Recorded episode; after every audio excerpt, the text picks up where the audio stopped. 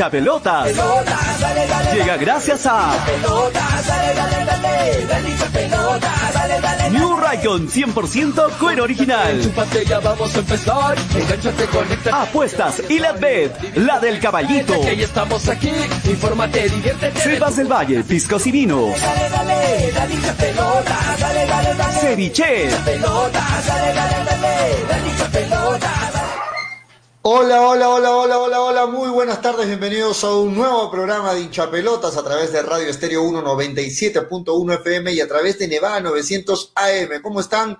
Buenas tardes, estamos listos para presentarles hoy el programa, como siempre, de 2 y 30 a 4 de la tarde, doble frecuencia, y también estamos en nuestras redes sociales, en la página de Nevada TV, en la página de hinchapelotas en Facebook, en nuestro canal de YouTube en el canal de Hincha Pelotas Oficial, en podcast, también estamos en vivo en nuestro podcast en Spotify y también en Twitter. Así que tienen diferentes plataformas para seguir el programa. Gracias por estar ahí. Mi nombre es Julio Fernández, para los que ya me conocen, ¿cómo están? Y a los que no, la más cordial bienvenida a este programa, a la gente que está almorzando, a la gente que está llegando a casita a descansar, a los que están recién saliendo. Buenas tardes, llegamos con lo justo, estamos en vivo. Hoy martes 13, ¿no? 12, martes 12 de octubre, martes 12 de octubre, eh, me imagino todavía con la molestia, ¿no? Del partido, de lo que fue el encuentro contra Bolivia. Vamos a, a ampliar. Ayer no tuvimos programa, ayer no estuvimos en vivo,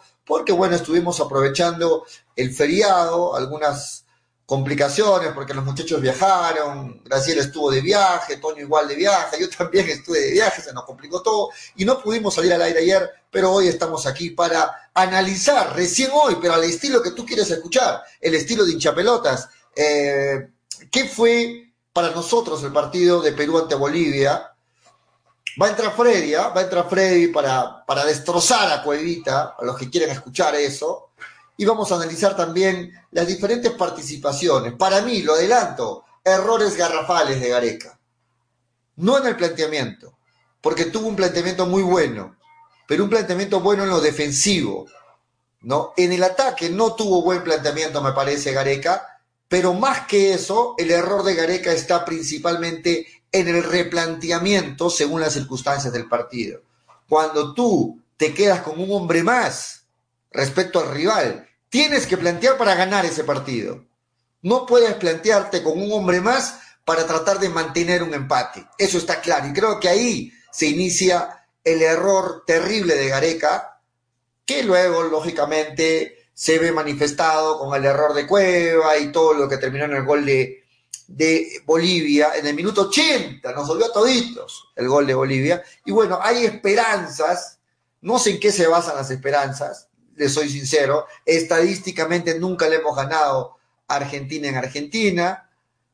Hay muchas bajas, no está, ya saben todos, Guerrero, no está Ruiz no está Tapia, tampoco llega Carrillo. Pero bueno, la fe es lo último, que se pierde lo más bonito, dicen por ahí la fe. Vamos a ver. Pero yo pienso que ante Argentina quiero que gane mi selección peruana, pero es muy complicado. Y creo que siendo realistas estamos de acuerdo en eso.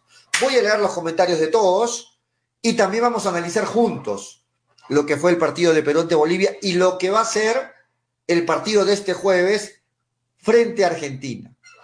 Se sigue jugando la Copa Perú también, vamos a comentar algo de ellos. Se va a reiniciar también el, fin de, el fin de semana el campeonato peruano, vamos a ver. Vamos a seguir analizando, por supuesto, eh, el fútbol que tanto nos gusta, pero todavía seguimos en modo selección porque continúa jugándose la fecha triple este jueves, Perú se enfrenta a Argentina, en un partido importantísimo, que entiendo hay mucha gente que está con la, con la fe, con las esperanzas de que Perú por primera vez le pueda ganar a Argentina en Argentina, y a una Argentina que viene en un nivel superlativo, en un nivel muy alto, olió a Uruguay, y bueno, la, la fe de la gente pues dice, no, Perú sí le puede le puede ganar, dice por ahí. Vamos a leer algunos comentarios, a ver. Takeshi dice, señor Pollo, Cueva en sí no tiene la culpa por el error, Pollo, por favor, dice Takeshi Zárate. Eh, el Enrique dice, Pollo, Perú podrá pasar eh, a la defensa de Argentina, pero al final se tapará con Boquilla Martínez, arquerazo, dice, de acuerdo, arquerazo. Javier Chávez dice, Argentina no nos va a humillar, solo nos va a meter dos o tres pepas nada más, dice, así nos gana 1-0, estamos quedando fuera, eh, Javier. Luis Ángel Álvarez, Neymar se retira del fútbol después del Mundial. Es raro, ¿no? Ver un jugador tan joven pensando en el retiro, pero así es, decisiones personales. Fátima Valencia dice, Pollo decía que Perú le ganaba a Bolivia. Eh, sí, creo que varios, no solo yo, decíamos que Perú le ganaba o tenía opciones de ganar a Bolivia, y creo que hasta el minuto 80. No me vas a decir, Fátima, que tú no pensabas que Perú le podía ganar a Bolivia. Creo que también, si antes del partido no lo pensaste, durante el partido, estoy seguro que en algún momento pensaste que Perú le podía ganar. Diego Fabricio dice, de acuerdo este, con no sacar a Costa, en el caso de Aquino fue el jugador quien pidió su cambio por cansancio, dice Diego Fabricio Takeshi. ¿Alguien sabe leer el partido ¿Qué le pasó a Perú? Pollo, Perú podrá pasar, ya lo leí. Takeshi también lo leí. Luis Ángel Álvarez dice, Pollo, Argentina dice que jugará con suplentes. No sea, puede ser. Este, ayer hablé en varios programas sobre el partido. No quiero volver a repetirlo, dice, bueno, no te escuchamos, Takeshi. Luis Ángel Álvarez dice, Gareca no debió sacar a Costa y Aquino, no puede sacar a los mejores del partido y lo peor de todo, sacar a Costa por Orly Mora, que recién está jugando. De acuerdo, Luis Ángel Álvarez comparto tu opinión. Que ayer fue feriado, yo ni enterado, dice para nosotros, sí, yo. Willer Palomino, desde el arranque se vio que Perú solo quería el empate. De acuerdo, Willer. De acuerdo. Yo vi a una selección peruana que muchos dirán, hizo un buen partido, sí hizo un buen partido, pero en lo defensivo. Y Perú no necesitaba el empate. Para Perú empatar era lo mismo que perder. Sumar un punto Entiendo que post partido uno diga, bueno, un punto sí no servía, de acuerdo, pero antes del partido todos decíamos que un punto era lo mismo que perder. Perú tenía que salir a proponer. Yo cuando vi a este Perú midiendo sus fuerzas en el primer tiempo, dije, ah, bueno, Perú está saliendo a, dosificar las fuerzas, a, a conservar el empate en los primeros 45 minutos para salir con todo en el segundo tiempo. Y de alguna forma esto pasó, porque los primeros minutos Perú se medía, no había muchos piques de los jugadores, estaban midiendo la altura, y en el segundo tiempo como que se vio un mejor Perú. Hasta ahí de acuerdo con Gareca. Pero apenas se da la expulsión de Vaca, del boliviano, Gareca no puede esperar 20 minutos para hacer un cambio, señores, díganme ustedes. Cuando vemos diferente fútbol, diferente fútbol inglés, fútbol español, eliminatorias, Libertadores, Copa Sudamericana, apenas le expulsan un jugador al rival, el técnico hace los cambios de inmediato, porque estás con un jugador más. Hace los cambios para proponer irte al ataque. Y si estás ganando, bueno, puedes tratar de hacer un cambio para mantener el medio campo. Pero si estás empatando o perdiendo, normalmente el técnico hace un cambio para irse al ataque porque tienes un jugador más. Pero Gareca no, no lo hizo. No, es más, Recuerdo que estaba viendo el partido y decía, bueno, ya, le expulsaron al toque, Cueva ya había dado señales de que estaba cansado, tenía que entrar Farfán de inmediato, o bueno, unos dirán Farfán, no, listo, Raciel, unos dirán Raciel, no, listo, Peña, pero tenías que proponer el ataque porque tenías un jugador más y no esperar 10, 15, 20 minutos para recién hacer tu cambio que ya estaba cantado. Vamos a entrar al debate, si es que fue culpa de Cueva, si es que solo fue Cueva el culpable, eso es otro debate, que lo vamos a tener también. Pero principalmente para mí, responsabilidad de Gareca, no reaccionar de inmediato. El técnico tiene que reaccionar de inmediato. Si nosotros, si nosotros, que supuestamente sabemos menos que Gareca, nos damos cuenta de eso, un técnico tiene que ser así en sus reacciones. Ahí se definen los buenos técnicos. A ver si me pasan el dato, no lo tengo el dato. ¿En qué minuto fue expulsado el jugador boliviano? A ver si me pasan el dato, muchachos. ¿En qué minuto fue expulsado el boliviano Vaca? ¿Y cuánto demoró Gareca en sacarlo a Cueva por Farfán? Que era un cambio cantado. Cueva tenía que salirse, no porque estaba jugando mal, porque hizo un buen partido, sino porque simplemente ya se mostraba cansado. Ya minutos antes había tenido también una pérdida de balón muy parecido a la, que termina en gol, ¿no? Entonces, ¿hay responsabilidad de Gareca? Sí hay responsabilidad de Gareca. Vamos a decir, bueno, Gareca sabe lo que hace. yo no comparto esa idea, ¿no? Gareca es un técnico al que le debemos mucho, es un técnico que nos llevó al Mundial, es un técnico que se equivoca muy poco, pero que últimamente se está equivocando más, ¿no? Últimamente Gareca, creo que si juntamos los últimos cuatro meses de Gareca, o bueno, retrocedo más, seis meses de Gareca, en los últimos seis meses de Gareca ha tenido más errores que en los últimos cinco años y medio que está en la selección, porque ya van seis, seis años en la selección. ¿no? Si juntamos los últimos seis meses de Gareca, ha tenido más errores que los cinco años y medio anteriores que viene dirigiendo la selección. Y eso para mí es un síntoma de algo. Hay que interpretarlo, hay que ver por qué. Porque es el mismo técnico, ¿ah? Yo no, yo no sé por qué. Yo, yo lo planteé en algún programa. ¿Por qué creen que Gareca se esté equivocando más? Porque errores siempre van a haber. No podemos pedirle a una persona, a un técnico que no tenga errores.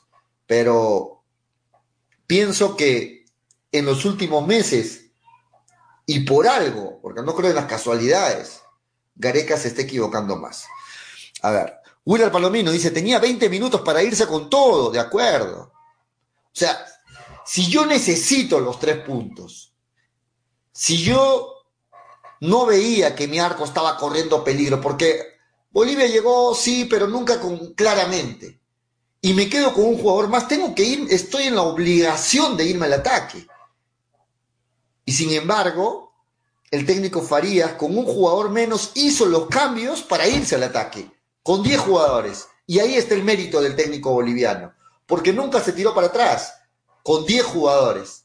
En cambio, Gareca, con los cambios que hizo, sí, con la demora que hizo, mejor dicho, con la demora en los cambios, parecía que estaba contento con el empate, ¿no? A ver, este, Javier Chávez, Gareca le dice a Cueva, pasa la Yotun y Cueva intenta hacer una guacha y la pierde y ya sabemos la historia. ¿Eso es culpa de Gareca? Sí, Javier, eso es culpa de Gareca. ¿Por qué? Porque Cueva es un jugador que normalmente hace esto. O sea, siempre decimos que Cueva es el, genio, el, aladino, como le dicen, es el diferente, porque siempre intenta lo diferente. Y muchas veces le terminamos aplaudiendo porque con estas jugadas diferentes te marca la diferencia, te rompe las líneas, te jala la marca. Es el diferente de la selección, de acuerdo. Yo no le hago la culpa total, yo no le echo la culpa total a Cueva, porque Cueva está a 70 metros del arco puede arriesgar, porque si le salía esa guacha se iba con todo el ataque y podía terminar en gol, y es el jugador que tiene que arriesgar. Pero los errores venían más seguidos de parte de Cueva porque ya la cabeza no rinde igual, porque ya las piernas no rinden igual, estaba cansado, estaba fundido Cueva, y el técnico es el que tiene que hacer los cambios. No tiene que esperar, profe Gareca, no tienes que esperar siempre que el jugador te lo pida no tienes que esperar siempre que el, jugador te diga, profe, ahora sí, ya no puedo más, sáqueme. No, usted también tiene que ver la, situación del partido. Los jugadores no siempre te van a pedir su cambio. Tú tienes que ver las señales de cansancio en el campo. Y Cueva ya daba señales de cansancio. Recuerden, minutos antes.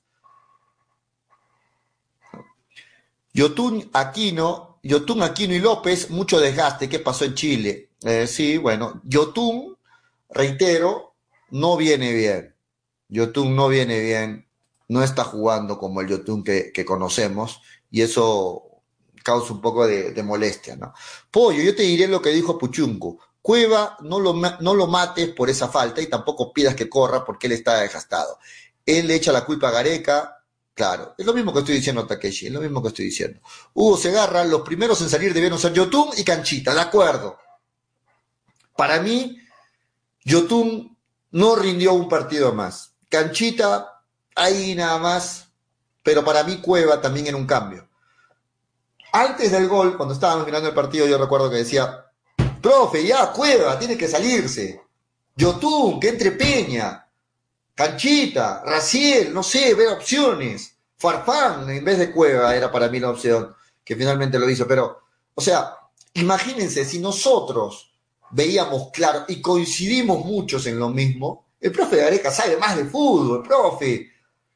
No sé ya si espera tanto el tiempo, espera un minuto, de repente tiene un minuto cabalístico, ¿no? Que le trae suerte hacer los cambios en el minuto 75, 80, de repente le trae suerte al profe. No encuentro explicaciones por qué espera tanto en hacer los cambios. Esperaba el profe Gareca que perdiendo el partido en el minuto 80, Farfán sea la solución a esas alturas recién? A ver, hasta un niño pedía que este partido era para Ormeño, no la Padula. Bueno, eso, eso de cierta forma lo discuto, ¿no? Porque creo que todo el mundo pedía la Padula, porque todos decían, la Padula jugó bien en la altura. Lógicamente, luego del partido uno se da cuenta que Ormeño era mucho mejor opción, pero era post partido, ¿no? Ahí quizás este, lo entiendo al profe Gareca. Javier Chávez dice, Gareca le dice a Cueva, pasa la YouTube, ya lo leí. Este, a ver, eh, Farfán jugó cuidando su rodilla, no pelea los balones. Eh, tú más bien, Pollo, debemos preocuparnos a Gareca, se le está pagando tres palos verdes, ¿te parece justo? Dice David a Gerardo. ¿Cómo hubiera gustado que Ramos le meta su lapo a Cueva por hacer esa tontería? Bueno, en imágenes se ve muy claramente cómo Ramos le llama la atención a Cueva, ¿no?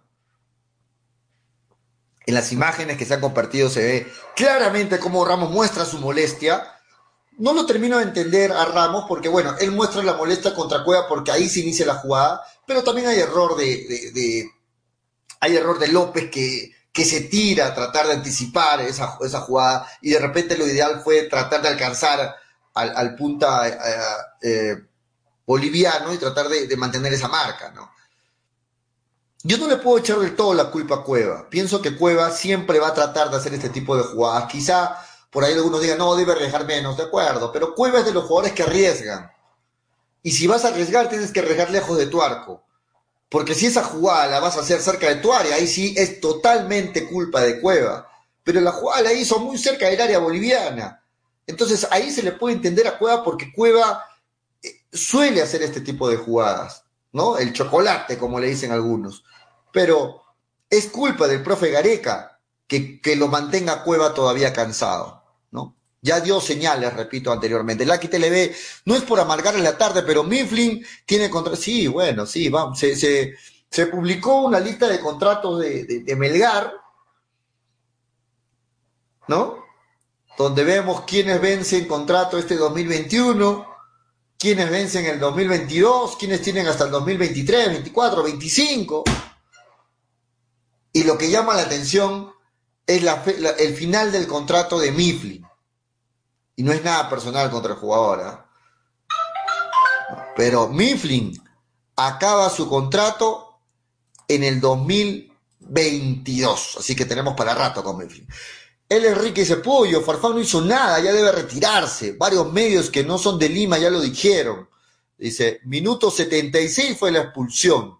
Dice, ya, minuto 76. ¿Cuánto tiempo antes debió hacer el cambio ya? ¿Cuánto, desde qué minuto se le vio cansado a Cueva? Yo más o menos recuerdo que, que Cueva ya se le vio cansado desde el minuto 65 aproximadamente. Ahí fue cuando debió hacer el cambio el profe Gareca. No. Yo no entiendo cómo otras elecciones, tipo Argentina, que ha ganado allá, tipo Colombia, tipo eh, Uruguay, tipo, no sé quiénes más han ido ya a jugar a Bolivia, le han hecho buenos partidos a Bolivia, le han ganado a Bolivia en Bolivia. ¿Por qué? Por suerte. Porque juegan mejor que Perú. No solamente por eso, sino porque van planificados en todos los detalles. ¿Y cuáles son esos detalles? Saber cuándo hacer los cambios, al margen de cómo se siente el jugador. el profe va, el técnico va sabiendo que los que más corren son tal, tal, tal, estos tienen que cambiarse en el minuto 60, 65 máximo. ¿Por qué? Porque la altura los va a afectar, quieran o no quieran.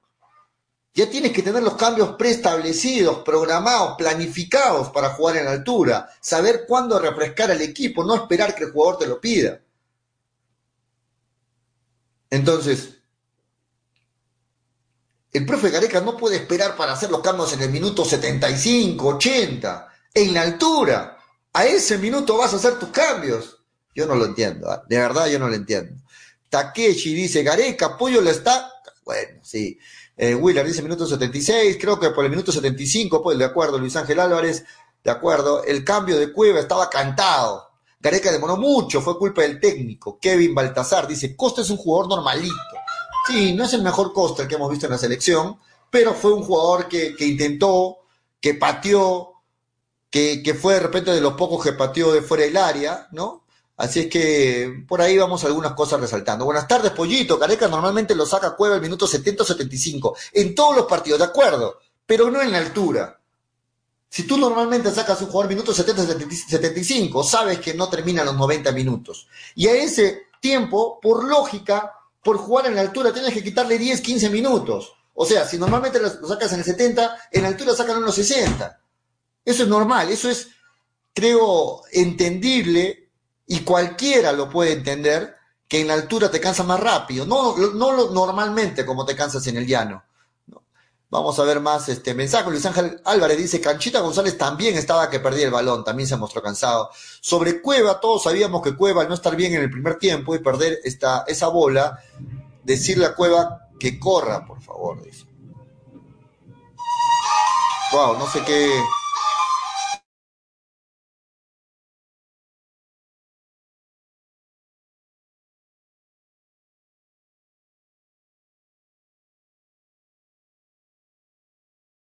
Vamos, no sé qué pasó, qué se activó acá, pero listo, ya lo arreglé.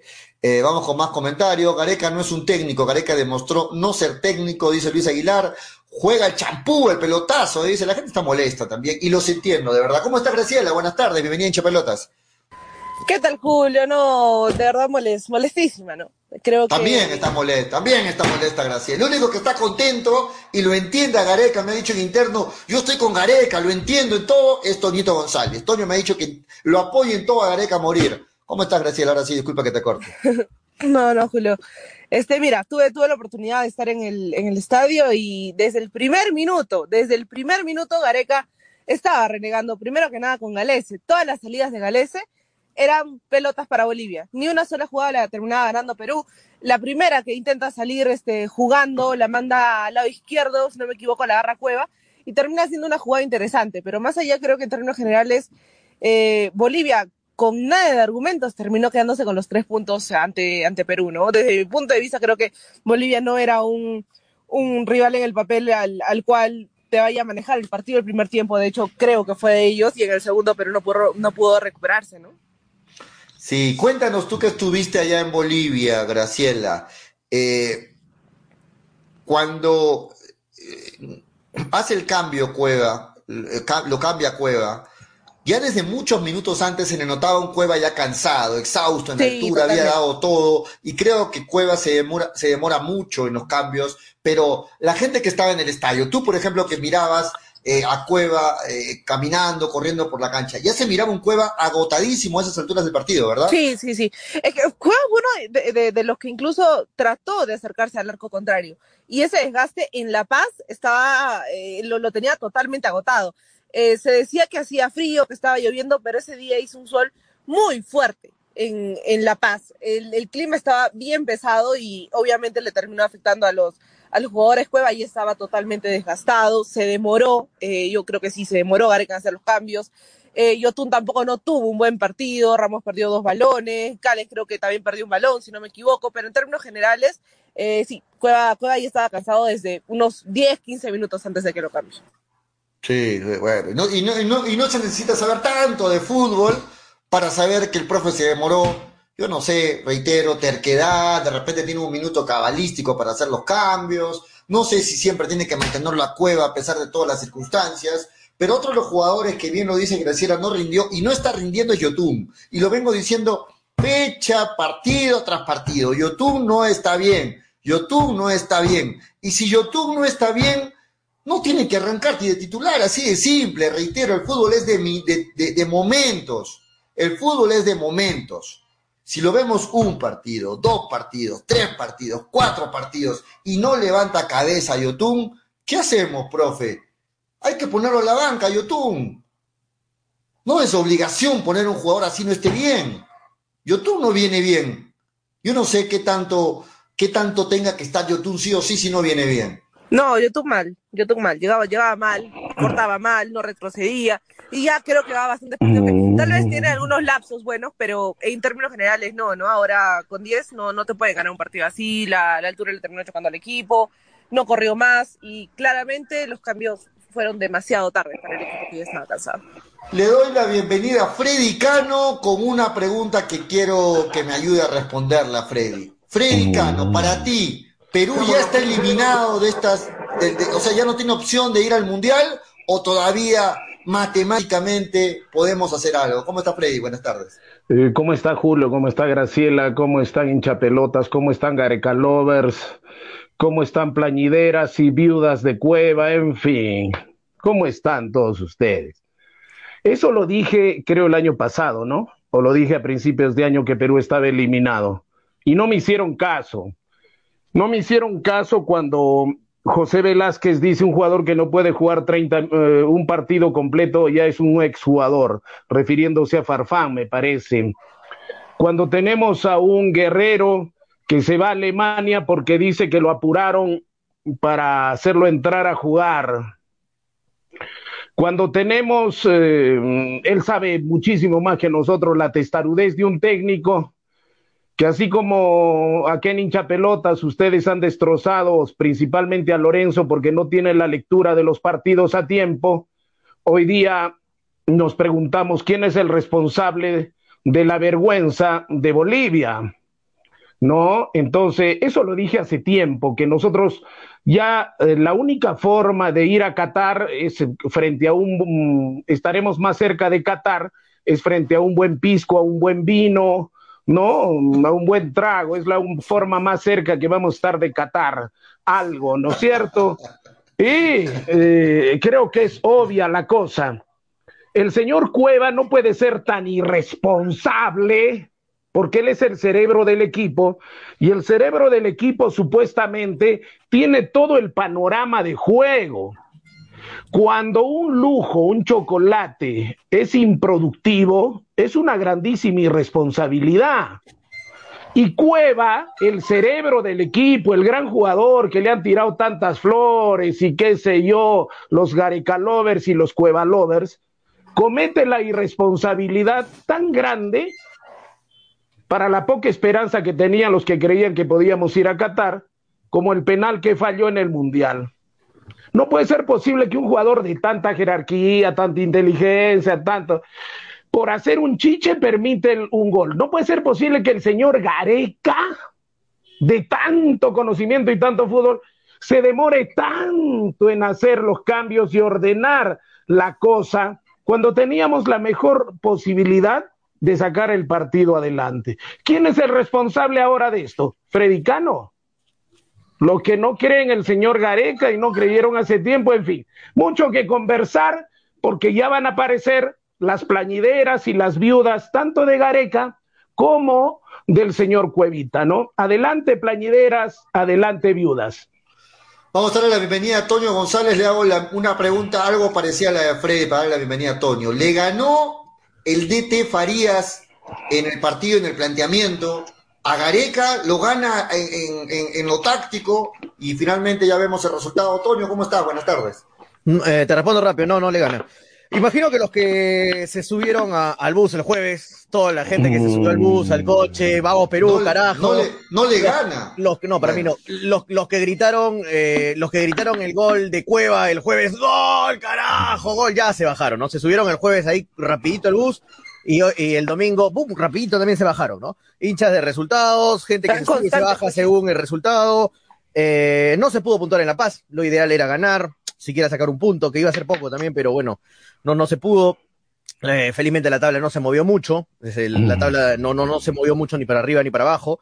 Eh, esto, esto, sigue, esto sigue abierto, sí, hasta ahora. No sé qué pasará en el futuro, Poquito, no, no, no soy evidente. No, esto, esto sigue, la lógica, sí, ¿no? la lógica ¿Me puedo presentar, muchachos, o no me puedo presentar? Dale, dale, dale, dale, dale. Esto, mira, no torreo por acá, escucho torreo por allá, torreo por acá. cuando se presenta, no, no, no, yo también me voy a reír cuando, cuando escuche, van a decir, ay, que me falta el respeto, Ya me, ya me, ya me extrañaba la reacción. Bueno, esto sigue, esto sigue abierto para mí, a seguir peleando, a seguir luchando. El jueves que le ganamos a Chile no estábamos clasificados, para nada, y ahora que perdimos con Bolivia, tampoco estamos eliminados. O sea, se complica todo, sí, se complica la situación hablando haciendo números, pero hay que luchar hasta el final, no queda otra. Pero Julio, hay algo que no estamos tomando en cuenta y que los números son fríos. Y acá no hay coches, no hay vehículos, no hay resultados. Los números son fríos. El, nosotros para acceder al quinto lugar tenemos que meter nueve goles. ¿Y a quién se los metemos? ¿Al mejor Argentina, que va a jugar contra el peor Perú? Nueve goles. Hay ocho goles de diferencia ahorita. Los, discúlpame, Julio, la ignorancia. Yo sé muchísimo de, muy poco de fútbol, me lo ha dicho Toño, me lo ha dicho mucha gente. Yo de fútbol no sé nada. Ya. Eh, cuentan los goles eh, en contra, los goles a favor y los goles en contra. Por si acaso creo, y sácame del error y de la estupidez, Julio. Tenemos ocho goles de diferencia con respecto al quinto lugar, al sexto lugar, no sé. Aclárame, por favor, Julio. ¿Cuenta o no cuenta los ocho goles? Claro, ¿Ah? cuenta. claro solamente cuenta. tenemos, solamente tenemos cuatro puntos de diferencia, o tenemos lo peor que son ocho goles de diferencia respecto al quinto sexto. Dios mío, por favor, ¿de qué estamos hablando? Lo que a mí me preocupa, muchachos, es que si vemos la tabla de posiciones en este momento, claro, tiene razón Toño, no se movió la tabla y ahí todos decimos, wow, qué bonito, pero yo creo que es engañoso, porque el partido que se viene, la fecha que se viene, sabemos lo que va a pasar. Claro, nuestro corazón nos dice, Perú puede hacer la, la- la heroica, de acuerdo, pero lo más probable es que Argentina le gane, y no solo le gane, sino hasta lo pueda golear a Perú. Argentina bueno, quiere que- Argentina, supongamos que Julio, solo le gane disculpa, Freddy. Argentina quiere Argentina con el part- si le gana a Perú ya clasifica al mundial, De acuerdo, ya clasifica. lo que quería decir es que los rivales que están abajo de Perú, Chile juega contra Venezuela. Es muy probable que le va a ganar Chile a Venezuela. Y Bolivia juega contra Paraguay en Bolivia. También es pro, bueno, vamos a suponer que también le lo gane Bolivia. Perú podría quedar en la siguiente fecha en el puesto 9, penúltimo en esta tabla de posiciones, que es lo más lógico. Ahora, se pueden dar otros, otros resultados de acuerdo, pero la lógica nos dice que para la fecha que viene Perú termine otra vez en el puesto 9. Y yo creo que si eso pasa en el puesto 9, ya le tenemos que decir adiós a todos. Pero Julio, la diferencia de goles de ocho goles, ¿cómo la solucionamos? Dale con la diferencia de goles. Es que la diferencia de goles para mí cuenta, disculpe la ignorancia, yo no Por sé de fútbol. cuenta, por yo no que cuenta, sé Freddy, nada pero de cuenta fútbol. pero cuenta Pero a mí me han dicho, puntos, si no, no a mí me han dicho, a mí me han dicho que un gol de diferencia cuenta, Sí, o, pero si te clasifica puntos, o te igual- elimina. puntos, y si un gol cuenta ocho goles, ¿contará o no contará? Igualas en puntos, sí. Si no, no. Ah, pregunto, pregunto. Bueno, yo le Nada más, no se, no a- se enojen, no se molesten, le estamos a- relajaditos. a- No, que lo has dicho cuatro veces, Fred. Le pregunto a todos, relajaditos muchachos, estamos. ¿Tiene Perú opciones todavía, Graciela, Toño, Frey? ¿Tiene Perú todavía opciones? O, o Opciones hay. Opciones siempre va a haber, sí. pollo. Siempre va a haber pollo, Opciones hay. Hasta Venezuela tiene opciones. Todos tienen opciones. No, pues seamos, seamos, o sea, ¿por qué no- opciones, por qué lo sacas a Venezuela? Tiene opciones, tiene opciones. La acaba de ganar Ecuador al tercero. Pero has visto los partidos que se le vienen a Venezuela. Pero la acaba de ganar. Ecuador. ¿Tú pensás que le iba a ganar Ecuador? ¿Venezuela? Sí, pero no voy a pensar que va a ir a Argentina y le va a ganar en Argentina, Argentina, no, pues, pero ¿no? ¿va a jugar con qué? ¿Con cinco argentinas? ¿Va a jugar Venezuela? No, pero te estoy poniendo, o sea, a Uruguay no le va a ir a ganar Uruguay. Quedan siete fechas, pollo. Siete. Siete fechas. Puede pasar cualquier cosa en la tabla. Cualquier cosa. Hasta Bolivia puede subir puntos. Cualquiera. Bolivia le gana a Paraguay y se mete en pelea. De local. Bolivia le gana a Paraguay y se mete en pelea. Por supuesto, hace, Sí, hace 12. claro que sí, pero Perú, ¿ustedes de verdad piensan que Perú le va a ganar en Argentina a No, Argentina? pues, es muy complicado, pollo, pero no es el único partido. Después del partido con Argentina, pollo, te cuento que viene el partido de local con Bolivia, que es muy probable que se sume, tres puntos, y de ahí con Venezuela, que te juegas el todo con el todo. O sea, en noviembre puedes hacer seis puntos y te metes nuevamente a la discusión, así pierdas con Argentina. ¿Qué quieres que te diga, pollo? Que no tenemos posibilidades y, O sea tenemos que- seis o- puntos para sumar. O sea que acabamos novenos en este en esta fecha y esperamos nomás para la siguiente la siguiente fecha podemos todavía tener opciones, es lo que dice Tony. O sea, Julio, viendo- para mí sí. viéndote en el puesto 9 no te preocupa. No, no me importa el puesto, pollo, me Julio, los, números, los números, los puntos. Julio, No, no, disculpa no, no la ignorancia. Disculpa la ignorancia porque creo que estamos muy sensibles el día de hoy. Yo no, yo estoy relajadito. Eh, supuestamente tenemos menos ocho de diferencia. Dale, Con Argentina, en el mejor de los casos, pienso yo, ustedes saben, siempre hablo cojudeces yo. En el mejor de los casos, tendremos menos 10. Pienso en el mejor de los casos. Ya. Siendo, encomendándonos al Señor de los Milagros, a la Virgen, a todo el mundo. Ya. Siendo cristianos y católicos. Tendremos menos 10. Ok. ¿Es importante la diferencia y goles o no? En caso de empate, a, en caso de a empate Bolivia y a sí, ¿no? Venezuela. ¿no? a Bolivia, claro, en caso de empate o no.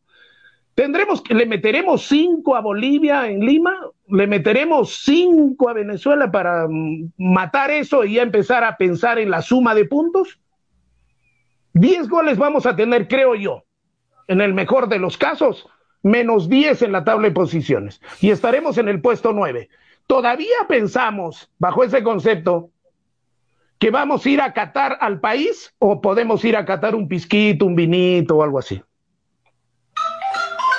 Viendo, la, viendo, el viendo, el análisis que, que, que, bien lo hace Toño, a Perú le quedan cuatro partidos de local, ¿verdad? Este, Toño, cuatro partidos de local, ¿no? Mm. Bolivia, Venezuela, Paraguay. Tres. Tres. Bolivia, Venezuela, y Paraguay. Este, Paraguay el último, le queda Venezuela y, le queda Ecuador. Ah, no, le quedan cuatro, claro, cuatro. Cuatro. Ecuador, Paraguay, Bolivia y. Por eso, cuatro. Y le quedan, eh, ¿cuántos partidos de visita? Tres, ¿verdad? Tres, sí. Contando el, de Argentina, le quedan tres partidos de visita. Ajá. Ya. En estos partidos. Argentina, Colombia y Uruguay le quedan los tres. según las estadísticas, Perú tiene en este momento 11 puntos, tiene que sumar 24 puntos al no, mínimo es 23, 23, pollo. Porque 23, se tendría que ganar sus partidos de local. Por supuesto sus cuatro, partidos de local. Y no importa lo, lo, la visita. No, no, de visita tiene que ganarle a Venezuela y tiene que sacar por ahí algún punto más si quiere clasificar directamente, ¿no? Pero el que se da por, por descontado que tiene que ganar es con Venezuela, ¿no? Es complicado, ¿eh? yo lo veo hasta complicado ese partido, no es fácil, ¿eh? Mira Ecuador, fue a Venezuela y perdió. Pero, pero bueno, si quiere Perú seguir soñando, si quiere seguir teniendo la esperanza, porque la esperanza es lo último que se pierde, así como es una frase cliché del 60, pero que es verdad, eh, tiene que salir a sumar esos, puntos con Venezuela. Si no sumas esos puntos con Venezuela, ya hasta matemáticamente ya se está ya yendo las opciones de Perú. Hasta ya en, con, el partido de Venezuela ya se te puede ir ya las opciones. Ya, ya quedarían pocas fechas. Y ya no, y es bien difícil pensar en sumar en Colombia, ¿no? En Barranquilla, pensar en sumar en, en Uruguay es bastante complicado. Son plazas que nos han sido duras siempre. No imposibles, ¿no? Pero, pero durísimo durísimo. Así como el partido con Argentina, que para mí es un partido que si sacas un punto sería sería wow, ¿no? Por no decir otra palabra, pero ya hemos sumado. La eliminatoria pasada, todo el mundo pensaba que nos iban a golear en la bombonera, ¿se acuerdan? Todo el mundo pensaba que Perú iba a perder ese partido con, con Argentina y se empató. Pero era, un Perú que venía sin, sin perder ya como un año, ¿no? Sí, venía, venía, embalado, venía embalado del partido de Ecuador. Pero, pero esto es fútbol, ¿no? Esto es fútbol. Y también, y no, solo, y no, solo, era un Perú que venía embalado, era un técnico que tomaba buenas decisiones, era un técnico que hacía bien los ah, bueno, el mejor técnico era, el jueves no decían eso, ¿no, Pollo? El jueves que tal Aparte de eso, lo máximo. Aparte de eso, bueno, es un técnico que no sabe hacer de allá, no allá, allá, es que, justamente eso es el problema, Antonio. Es que el problema de Gareca es que ahora es un técnico irregular. El jueves sí sabía, el jueves sabía tomar decisiones, el domingo ya no, ya no sabía. Pero allá, los, allá los mufas y, allá los mufas y los que venden humo, ¿no? Que dicen... Las embarra. Que dicen que Gareca es el mejor técnico. Allá los mufas. Yo pienso, yo pienso que... Yo pienso que cuando se fue a, a sacarle un resultado, la Copa América es un campeonato. Las eliminatorias es otro campeonato. Aparte de eso, Dios mío, siempre nos toca bailar con la más fea. ¿A qué Argentina vamos a, enfrentar? A la Argentina que después de ocho años recién se le ve el resultado de que Argentina apostó por un técnico, un técnico sin nombre, un técnico nuevo, que le dieron la posibilidad de que cambie el proceso, de que presente nuevos jugadores y que no le carguen tanto a, Messi, si no hemos visto tremendos jugadores. Me pregunto yo, el Dibu Martínez, ¿quién le podría hacer gol, no? Entonces, me pregunto yo, con el equipo que está jugando, que está jugando Argentina, con ese equipo, que es el resultado. Dicen que esta Argentina es, el, es la mejor Argentina de los últimos 20 años. Yo después de haber visto el partido de Uruguay-Argentina, Dios mío, me dio cólera realmente porque Uruguay no jugó mal.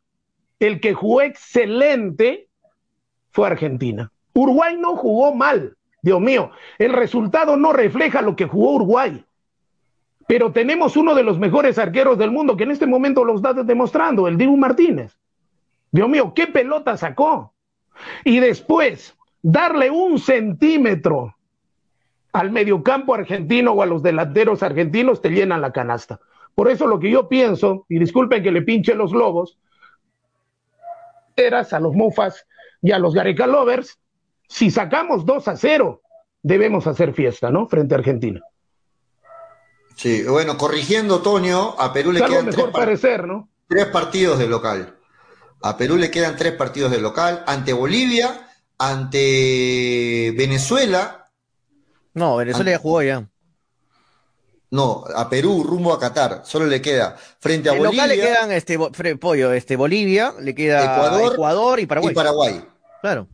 Porque son los tres partidos, no cuatro. Yo te Son dije tres partidos. tú me dijiste cuatro, yo te dije tres. Sí, son tres partidos de local. Y o de sea, ahí tendría le quedan Venezuela, Colombia, eh, Uruguay, y Uruguay. y el de Argentina, Y pues, el Argentina, jueves, ¿no? Exacto. Pero si tú dices que tiene que sumar mínimo 12 puntos, entonces supongamos que gana sus tres partidos de local, haría nueve. Y tiene que sumar tres más. Esos Venezuela. tres más, entiendo, lo consideras contra Venezuela. Ajá. Y ahí haría los 12 puntos. Sí. Ojalá, ¿no? Es, es complicado, ¿ah? igual yo lo veo complicado, bastante complicado. Pero Sí. no, no es imposible, ¿no?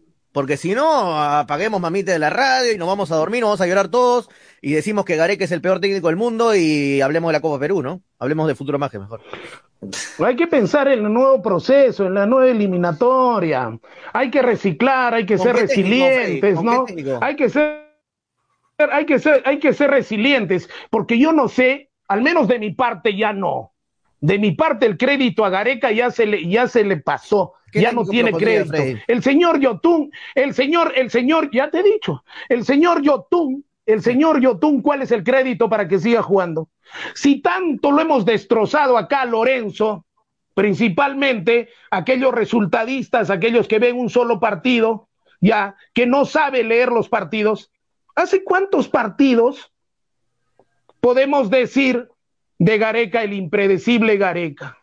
No sabemos qué es lo que va a hacer. Antes la acertaba, ahora ni siquiera eso, ni siquiera la da. Dios mío, teníamos el partido servido, servido teníamos el partido. ¿Y qué hacemos ahora? ¿Hasta cuándo es el crédito del señor Gareca? Me pregunto el- yo. pero el jueves no ¿Hasta eso, cuándo es el, Freddy. es el crédito? El jueves, ¿qué dijiste, Freddy, en el grupo de WhatsApp? No, no, yo no, por favor, por favor, por favor, por favor, Toñito, por favor, Toñito. Yo en enero ver, dije que se acabó esta ver, fiesta. voy- voy a entrar allá, allá, a, a ver, entra.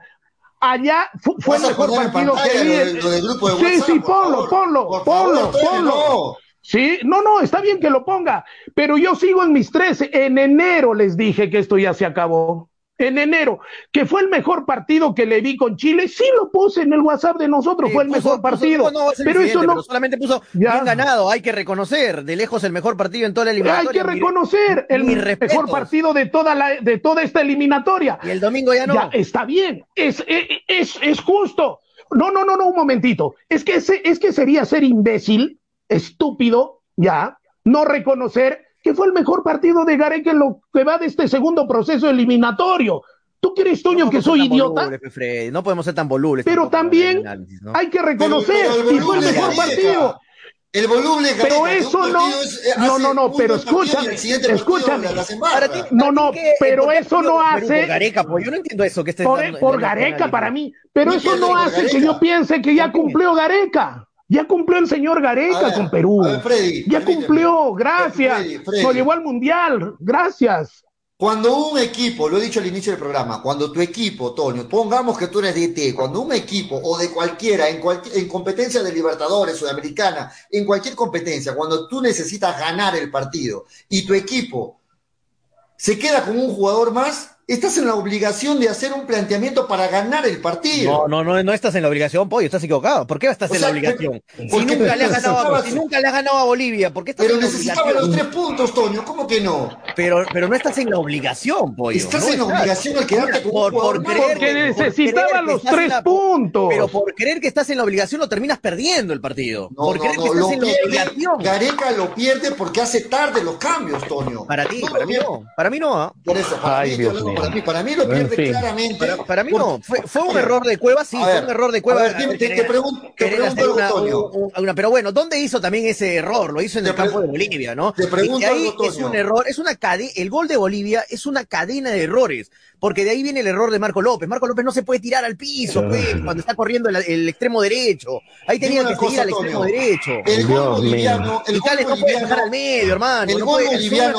Todo el equipo, todo el el, gol equipo está en gol de avanzada, todo el equipo El está en avanzada. El señor Cueva, ¿cómo va a hacer eso? Si el equipo está en error de- avanzada, de el no cerebro del el gol, equipo pero no por Cueva es el gol. te agarra Pero, Toño, contrapié. Hay siete El gol, ¿El gol boliviano es un gol de suerte o Farías lo lee, hace el cambio y le, le sale? Es un gol de suerte. Ay, Es un mío. gol con full errores, pollo. Tampoco es una Ay, virtud de. Bolivia. Pero- pero patean no al arco, patean al arco, patean al arco después de tantos ¿quién rebotes, pateó? tres rebotes. ¿Quién pateó Toño? El gol. ¿Quién lo hizo? No hizo un jugador que lo pone los solamente cambios, para eso. los cambios. Solo lo pone para eso. Una, unos Los cambios. antes, Pollo, si no, la to- jugador si no la pateó. tocaba Galés, se la tapaba, eh, si no la tocaba Cales, la tapaba Galés, es un infortunio. Farías le No, gana la pizarra a Gareca. Farías le gana la pizarra a Gareca. Eh, Callens la tapaba Galés, pollo, ha visto la repetición. Le gana la pizarra, Dios ¿Recuerdas unos minutos antes nada más? El mismo jugador que hace el gol también patea de fuera del área. ¿Sabes por qué? Porque Farías le dice Pero que eso lo ocupe hace siempre, Bolivia, no con Farías. Todos los Bolivias hacen eso todos los Pero años. lo pone a un jugador exactamente en esa posición para que aproveche ese espacio vacío que se quedaba. que choque en Cales y se mete la pelota. Si no la tapaba Bueno. Galés, la tapaba pero, Galés. pero la jugada se de alguna Bueno, forma, pero conclusión. como consecuencia de algo. Bueno, bueno, Julio, todo, todos los astros, todos los jugadores, todos se confabularon contra Perú. Y el señor Gareca no es responsable. El señor Cueva tampoco es responsable. Todo el mundo pierde ese partido. No hay acierto de Faría, no hay acierto de los jugadores bolivianos que leen O sea, Perú se ganó solo, nada más, Un, dice un Toño. sí, para mí sí, un, un des- un desastre Bolivia. y la Eh, tardía lectura de la pizarra para hacer los Bolivia cambios del señor. No hay peor que no quiere ver. No, diez años.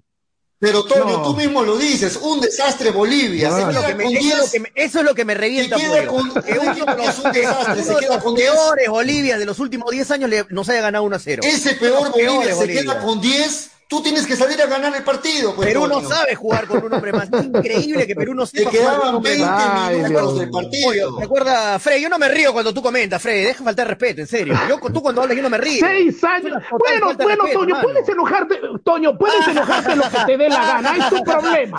Es tu problema. Puedes enojarte lo que te dé la gana. No es mi problema, no es mi problema. Pero el señor, el peor Bolivia, el peor Bolivia Ya, ya, vamos. pierde ante el señor, ante el equipo del señor Gareca, que Hablas tiene seis. Hablas seis. Ah, seis años no el equipo. Ah, Seis, no yo no sé nada de Ah, fútbol, Toñito. En la gran enciclopedia, la Wikipedia, la Wikipedia del fútbol eres tú, Toñito. Ah, Y eso lo sabe todo el mundo. Lo voy a silenciar a ambos, ¿ah? Lo voy a silenciar a ambos. Ay, qué risa que me da. Ay, no, hables así que me voy a enojar. Enójate lo que te dé la gana. Es tu problema, Eh, Toño. No es mi problema. con- Enójate. Estoy Yo no tengo ningún tranquilo. problema. Pollo, estoy hablando y Frey se está riendo por abajo. ¿Qué es eso? O sea, no está bien. Es, tú me ves que cuando Frey está hablando y estoy. No, de acuerdo, de acuerdo. Vamos a respetarnos Dios todos. es una falta total de respeto, hermano. Frey está bien la broma, la amistad y todo, pero es una total falta de respeto. O tú hablas pollo y yo estoy. Ese pollo no sabe nada. ¿Qué es eso, hermano? Ay, Dios. Ya, no, de acuerdo. En fin, en fin, en fin. Se le acabó la correa a Toño. Cada vez que hablan de su gareco, de su cueva, se le acaba la correa. Se le adelgaza. Lo que, lo, que yo, lo que yo entiendo y le doy la razón a Toño es que era uno de los peores Bolivia. Y justamente ante un equipo que era menor que tú, menos que tú, y, El se, queda con, y se queda con 10, Toño, estás en la obligación, obligación, faltando Por eso lo 20 perdimos, minutos, de hacer un cambio para ganar, pero a su, su momento adecuado. Faltaban 20 minutos. ¿Por qué Gareca al minuto 80 lo pone recién a Farfán? ¿Qué esperaba con ese cambio? O sea, Gareca no, no entiende que en la altura los cambios se hacen a los minutos 60 aproximadamente porque los jugadores se quedan sin aire. Eso es, hay que saber mucho de fútbol para saber eso, para entender eso. ¿Ustedes por qué es creen más, que gan- este es un tercer es un tercer partido pollo que Perú quedándose con con 11 con el rival con 10 sac- eh, no puede jugar bien, juega mal. El, el último partido fue con Venezuela. ¿Te acuerdas del partido con Venezuela en local? Venezuela En se había quedado, se había, claro, en Claro. Lima, se había quedado con 10 Venezuela.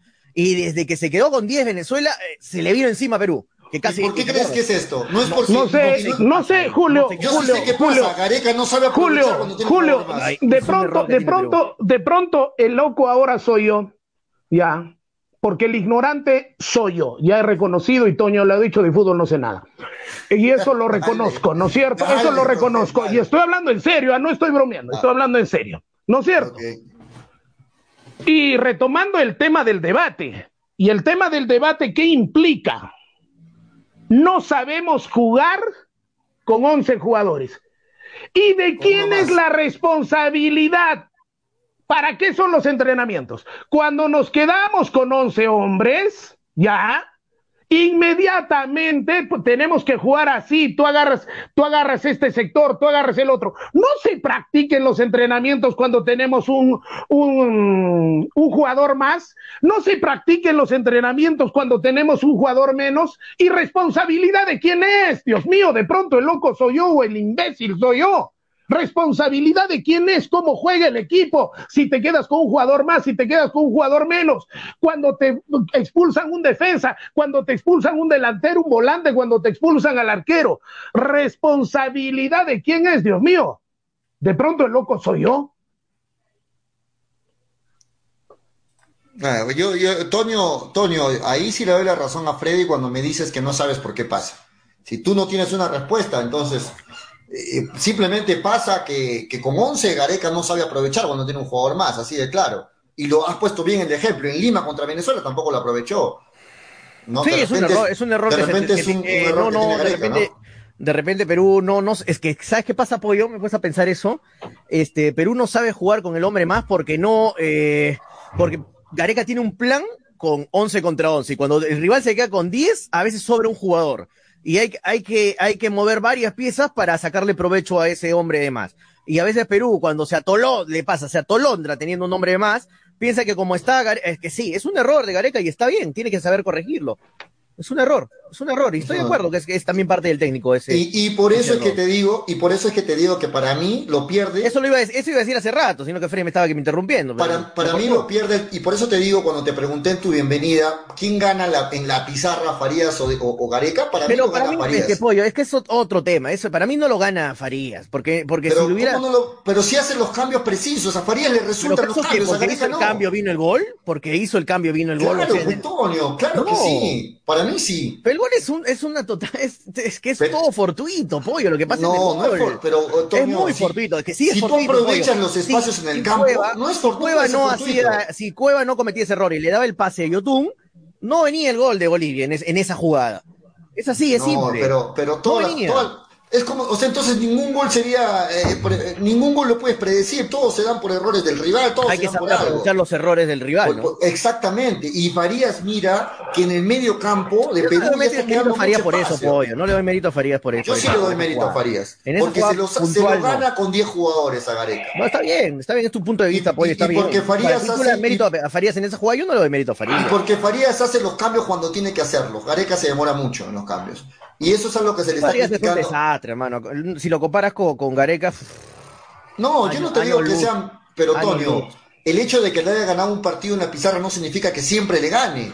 Pero este partido, el del domingo, Farías sí se lo gana a Gareca. No, yo no estoy diciendo que Farías sea mejor técnico que Gareca, pero el domingo, no sé, quizás aturdió el profe Gareca, la altura le chocó, no lo dejó pensar bien, no lo sé. Claro, Pero- Luis, Luis Contorpoco dice, Farías sabe que Cueva iba a fallar, es evidente. No sé, es algo Ah, pero entonces, entonces, Darle entonces mérito cuando- en esa jugada del gol es, es algo así, como es lo que Entonces cuando, cuando entra Peña porque mete, lo mete Gareca y el rival se equivoca y mete gol Peña, no decimos, ah, eh, profe Gareca sabía que el rival se No, nadie, pero nadie le ha dado mérito a Gareca por ese gol. pero, se- pero por otros goles se le dio, o sea, nadie es evidente. Pero el gol del boliviano viene porque nadie lo sale a presionar en la marca. ¿Por qué? Está la Porque gente ese dando su opinión. No hemos leído comentarios hasta ahorita. Sí, vamos, vamos con los comentarios, vamos, dale, Hace dale los rato estamos que no, no leemos nada, creo, ¿no? Vamos, vamos con eso. Ahora vamos con bombardeo de comentarios. Eh, Edwin dice, Edwin, ¿cómo estás, Edwin? ¿Qué tal? Dice, Gareca siempre tuvo algunas equivo- equivocaciones, solo que la clasificación taparon los errores. Otro error de Gareca también es de mantener a jugadores que no están jugando bien. Dice Edwin, Víctor Javier, dice, Farfán juega 10 minutos con Alianza y lo convocan a la selección. Luis Aguilar, eso no dijeron del jueves, ¿no? Que es un partidazo Farfán. Luis Aguilar dice, Cueva es aliancista. Eh, Jesús Valer dice, Frey, ¿estás hablando de Lorenzo ah, o de Melgar? Dice, que no sabe ganar al rival con 10. Le pasó, le pasó muchas veces, muy, de forma muy parecida a Melgar también. Le pasó lo mismo. Eh, ese ya lo leí. Mariano Muñoz dice, la, la copia de la dirección técnica de la selección es Melgar. Dice, Gareca no se equivocó con uno más, sino que no sabe qué hacer, igual que Lorenzo, dice. Juan Guillén dice, el, boliviano Ramiro Vaca que entró, hizo el gol y sí le funcionó el cambio a Farías, dice. Y Fernando Rojinero dice, eso parece Lorenzo también. Luis Condorpoco dice, me- les metieron el gol y se echan la- le echan la culpa a Gareca, fue un error de Cueva. Eh, Tina Oviedo dice, el señor Guerrero dijo que estaba lesionado, hoy está en Alemania visitando a su hijo y a los perros nos hace creer en Alemania. Eh, que está lesionado, Sí, pasa no quiso ir a. Bolivia, tiene terror a la altura, ya no lo quiere ni ver. Bueno, Tina. Marco Escobedo dice, se moró en poner a Farfán, dice. Felipe Centeno, Toño, y si dices que Callens no la tocaba, Galés se la hubiese tapado, también diríamos que Santa María ante Uruguay la reventaba, ganamos, eh, son cosas de fútbol. Claro. Eh, sí, pero si la reventaba Santa María no hubiéramos perdido. Felipe, si me No, estás preguntando. pero, pero ni una jugada podemos predecir, ¿no? Eh, No, no, no es predecir, es hacer lo que Son- se tenía son- que hacer. Si Santa María no salía jugando, era, no era gol de Uruguay. Luis Aguilar dice, estás, eh, están hablando de alianza, puro alancista en esta selección. Willard Palomino con Paraguay fue igual. Eh, Ro- Robert dice, francamente das cólera, Toño, como justificas tanto a un proceso de partido. Disculpa por hacerte dar cólera, Robert, lo siento, digo lo que pienso y siempre lo voy a decir. Javier Chávez dice, Perú ya presentó su reclamo al TAS por la mala inscripción de un jugador camerunés. Hay esperanza. No, eso es joda, creo, eso es joda, no es en serio, muchachos. ¿ah? Eso no, no, es, no es en serio. ¿ah? No, no, no es en serio. Se ríe, Freddy. ¿Por qué te ríes, Freddy? No sé, porque estoy relajadito. Ahora tú me dices, tú dime si está prohibido reírse o está prohibido estar de buen Está talante. prohibido reírse ¿no? cuando un compañero habla, Freddy, te enseño No, eso. ya. De repente tus. 25 cortos años de comunicador no sabes. Luis Aguilar Discúlpame, dice, to- discúlpame, Toño. Gareca se va y el tío Freddy asume y Toño y Pollo serán sus asistentes. Juan, Juan Carlos dice, uno, uno por más, uno por más mayor que sea o la edad que sea, tiene que respetar y no quejarse después. Bien, Toño. bueno. Eh, bien, Javier Morte dice, a ver si Gareca pide los puntos en la mesa eh, que perdió contra Bolivia, tal como hizo las eliminatorias pasadas, dice Víctor. Anthony Sala dice, Gareca nunca ha sido DT, es un DT mediocre. Mediocre, para mal, para malo, dice, mediocre para malo, siempre lo dije, y ahora se desnuda sus falencias. Es un fracaso este ciclo de Gareca, irresponsable directo, Gareca, Dios santo. Como Ah, si fuéramos, ah, somos Argentina. Eso es otro ¿no? extremo ya. Somos, somos extremo. Brasil, que tenemos la, la, de- la- siempre la obligación de ir al mundial, porque somos potencia mundial, Perú. Eh, gracias, Gareca, por hacernos luchar hasta el último. Paul Molina dice: ¿Qué diría el co- cohecho Ibarra? Dice William Andía Toño, eh, está como una cabra loca. Dice, no, tranquilo, tranquilo, William. Eh, Juan Carlos dice: Frey siempre falta respeto y después no le gusta que le hagan ni digan nada. Bien, Toño haciendo respetar. Marcos Cobedo dice: Si se va Gareca, se necesita un buen candidato. Ese es otro problema, ¿no? Ese es, Ese es un problema. problemón. Sí, ¿Quién sí, sería acuerdo, candidato, no? De acuerdo. William Andía dice, Toño Piconazo, recontra Picón, William. Paul Molina dice, Freddy es igual que Urresti cuando debate y se ríen los debates, dice Paul Molina. Gareca se equivocó. Así tan Hernán. mal me veo, me comparan Ese- con Urresti, Dios mío, ese- voy a ese- cambiar entonces. Dice, Pollo, te están escuchando varios Prometo bolivianos. cambiar. Saludos para toda la gente de Sí, Bolivia que un está abrazo para toda la gente de Bolivia que está- ahí. Que está Sí, hay varios, la- mucho boliviano en Arequipa ahí, sobre Muchachos. todo en Arequipa. Antes que se acabe el tiempo, se viene el partido contra Argentina y a mí me da una lástima que también ya hayan dicho de que Carrillo, que lo convocaron con la esperanza que llegue contra Argentina, tampoco va a estar. ¿Qué Pero por favor, ¿Qué, qué once- qué un jugador con la, como, con la lesión como tiene Carrillo, es una irresponsabilidad haberlo llamado. Ahora, lo que han hecho con Guerrero también no tiene nombre, tanto en su club como en la selección. ¿Cómo apuras a un jugador con una lesión así? Sí. Ahora la gente dice, se está yendo, se está yendo, se está yendo a visitar a su hijo. No, se está yendo a ver su rodilla, se está yendo a ver su lesión en Alemania. ¿Por qué? Porque ya recién hablan todos ahora. Es fácil, pues, hablar con el periódico de lunes. Es fácil. Acá nosotros lo dijimos. La lección es muy delicada. No lo apuren a Guerrero porque lo van a retirar del fútbol. Y recién a estas alturas, sí, en su equipo lo apuraron. En la selección lo apuraron. Ahora se va a Alemania a visitar. No, se va a visitar. Se va a visitar a su hijo, sí. Pero se va a ver básicamente su lesión porque de eso depende su futuro. Un jugador con esa edad no pueden apurarlo en una lesión tan delicada. Lo mismo que a Carrillo, ¿no hay otros jugadores? ¿Para qué se llamó a tantos jugadores? Se le llamó a Tapia. ¿Para qué se llamó a Tapia? ¿No se sabía que venía con gran carga muscular? ¿No se sabía? ¿No se sabía lo de Carrillo? ¿No se sabía lo de Guerrero? Entonces, ¿quién es responsable de esto? Ya sé quién es responsable. Pedro Castillo Terrones porque todo lo hace con sombrero, porque después el señor Gareca no tiene la culpa de nada. ¿No? O sea, qué cómodo, ¿no? Cuando me conviene tengo la yo soy el responsable de llevarlo al mundial y qué sé yo. Y cuando vienen los problemas no es responsable de nada. En fin. Pero el médico no es Gareca. pero él es el jefe del. él es la. Toñito, él es la cabeza de todo, Dios mío. No, pero Freddy. ¿Por qué para unas veces es la cabeza y para otras son, los, son las manos? Ya, te hemos escuchado 10 minutos, Freddy. Eh, hay un. Hay un, hay un ah, 10 minutos, vaya. Hay un técnico, hay un técnico en el. Hay un técnico en el, en el, en el equipo que le dice que Carrillo puede llegar al tercer partido. Entonces Gareca, ¿qué hace? No lo convoca porque le da la gana que no. Eh, no, le dice al médico, no, no sabes nada tú de medicina, yo sé más que tú, no lo convoco. Viene Tapia, viene, eh, déjame terminar muchachos, viene, Tapia y le dice el médico, Tapia está con una sobrecarga muscular, es sobrecarga, no es ningún tirón, no es ninguna fisura, no es ninguna rotura del ligamento, no es nada grave, puede llegar. ¿Lo convocamos? Por supuesto, lo convocamos, Tapia es titular. Perfecto. ¿O qué crees que Gareca le tiene que decir? No, sobrecarga muscular, no, Gareca, eh, Tapia que De acuerdo, Toño, Toño, sí. Tiene toda la razón, Toño. más que tú de medicina que tú, doctor. Ah, bueno, señor Gareca, disculpe. Este, tiene razón ahí, Toño. Que hagamos eso, que hagamos eso, que Gareca decida por sobre el médico. Gareca tendría que preocuparse. ¿Para qué Tendría que preocuparse Gareca porque su médico lo ha aconsejado 12 o 3 veces más en esta eliminatoria.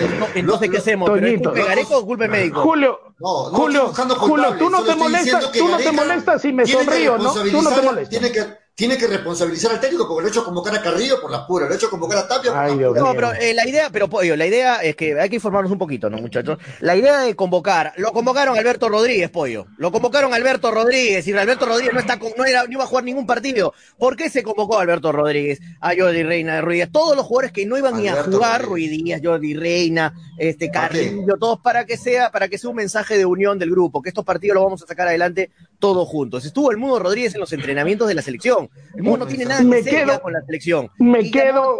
Llamó a, todo, el grupo para formar una unión, para decirle aquí estamos todos y todos empujamos el carro. Ganamos todos, perdemos todos. Era un mensaje, Gareca, y estoy muy de acuerdo con ese mensaje. No es que llamó a todos porque todos van a jugar. Carrillo era muy probable que no juegue ninguno de los tres partidos. Y lo llamaron para eso, lo llamaron para que esté con el grupo. Por ahí había la posibilidad, la lejana posibilidad de que juegue contra Argentina. Al final lo descartaron, pero ya está, y estuvo con el grupo, muchachos. Esas cosas suman. Nosotros que de Acuérdense, no jugamos fútbol profesional no sabemos esas cosas, pero esas cosas suman, suman y mucho. Ah, bueno, ya, ya Toño, ya has hablado nueve minutos treinta segundos.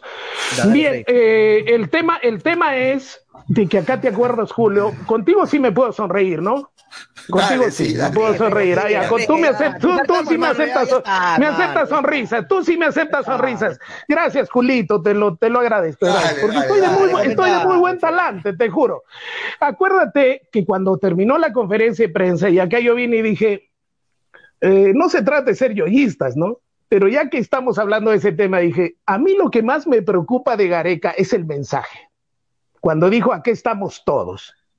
Todos estamos. Ese era un mensaje que dentro de lo que él mismo no quería reconocer, Gareca sabía que no iba a ser nada fácil. Y si no ganaba en Lima y no ganaba en Bolivia, era buenas noches los pastores. Él lo estaba reconociendo tácitamente. La gente que estudiamos periodismo, para eso nos preparan, para leer entre líneas, para ver el bosque y no el árbol, era a confesión de parte relevo de pruebas. Como siempre he dicho, en ese momento Gareca que estaba diciendo, señor juez, no tengo más preguntas, no tengo más preguntas, señor juez, estaba reconociendo que si no se le ganaba a Bolivia y a Chile, buenas noches los pastores. Por eso dice, fue una confesión. aquí estamos todos, para no quedarse solito, ¿no? Para no quedarse solito. ¿Para qué se convocó a tanto jugador si se sabía, yo que no sé nada de fútbol, sabía que esta fecha era una fecha re jodida, donde se necesitaba jugadores al mil por ciento. No se necesitaba jugadores ni al 20, ni al 30, ni el ojalá pueda jugar. Porque un jugador que sale de una lesión, ya sale con temor, sale con varios problemas. ¿Para qué se convocó a esos jugadores? Me pregunto yo. Y ahora le echamos la culpa al médico. Dios mío, ¿y dónde está el sentido común, la lógica? ¿Ya? Entonces, eso es lo que critico yo. Y acá le quieren lavar la cara al gran responsable de esto, que es el señor Gareca. Dale, dale, Tonio. Tienes nueve minutos y medio más, dale. No, nada. 45, 9 con 45 me he demorado. Para mí Frey está totalmente equivocado, ¿no? Hizo cualquier tontería. Para mí el que se encarga, el que se encarga de, de Ah, ver la salud de los jugadores es un médico, no tiene nada que Hablo ver, Gareca. tonterías. Dios Para mí mío. sí. Para mí. Y, y habla de respeto todavía. No, si tú me paras faltando respeto a Frey, también te puedo faltar respeto. No, tú me problema. dices que hablo No tonterías. Gracias, Toñito. Gracias, Toñito. Gracias. Bueno, ante, ante Argentina se viene, para terminar la selección, darle unos minutos a lo de Melgar. Ante Argentina se viene un partido complicado. Yo no sé finalmente qué, qué once va a plantear el, pro- el profe Gareca, pero tiene que salir con mucho cuidado porque esta Argentina viene muy embalado, es una Argentina muy compenetrado, con un Messi que ahora sí se ve ese Messi que decíamos en Barcelona, cuando estaba en Barcelona, ¿no? Decíamos en Barcelona, Messi es el distinto en la selección, ¿no? Ahora vemos a ese distinto en la selección también, ¿no? A un Messi inspirado, le está saliendo las cosas bien con su selección. Sí, pero si vamos con, con ese miedo pollo, complicado. mejor nos retiramos y no, no viajamos, ¿no? Perdemos por 3-0 por No, no digo mejor. miedo, no digo Mejor, miedo, ¿no? pero hay que plantear bien el partido, Toño, ¿no? Por supuesto, Eso- por supuesto. Señores, eso es lo- eso es lo que estoy señores, diciendo, ¿no? Mejor nos quedamos en Lima, ¿no? Y perdemos 3-0. ¿sí? Yo me siento, me sentiría feliz realmente que solamente sean 2 a 0. Me sentiría feliz. Porque el hambre que tiene de ganar, gustar y golear Argentina. Porque Argentina, señores, si vemos y escuchamos las radios argentinas, los canales argentinos, no mencionan a Perú, por favor. Eso Mencionan es- a Francia, mencionan a Inglaterra, mencionan a España, men- de eso están hablando en este momento. ¿Qué quiere decir Eso es eso?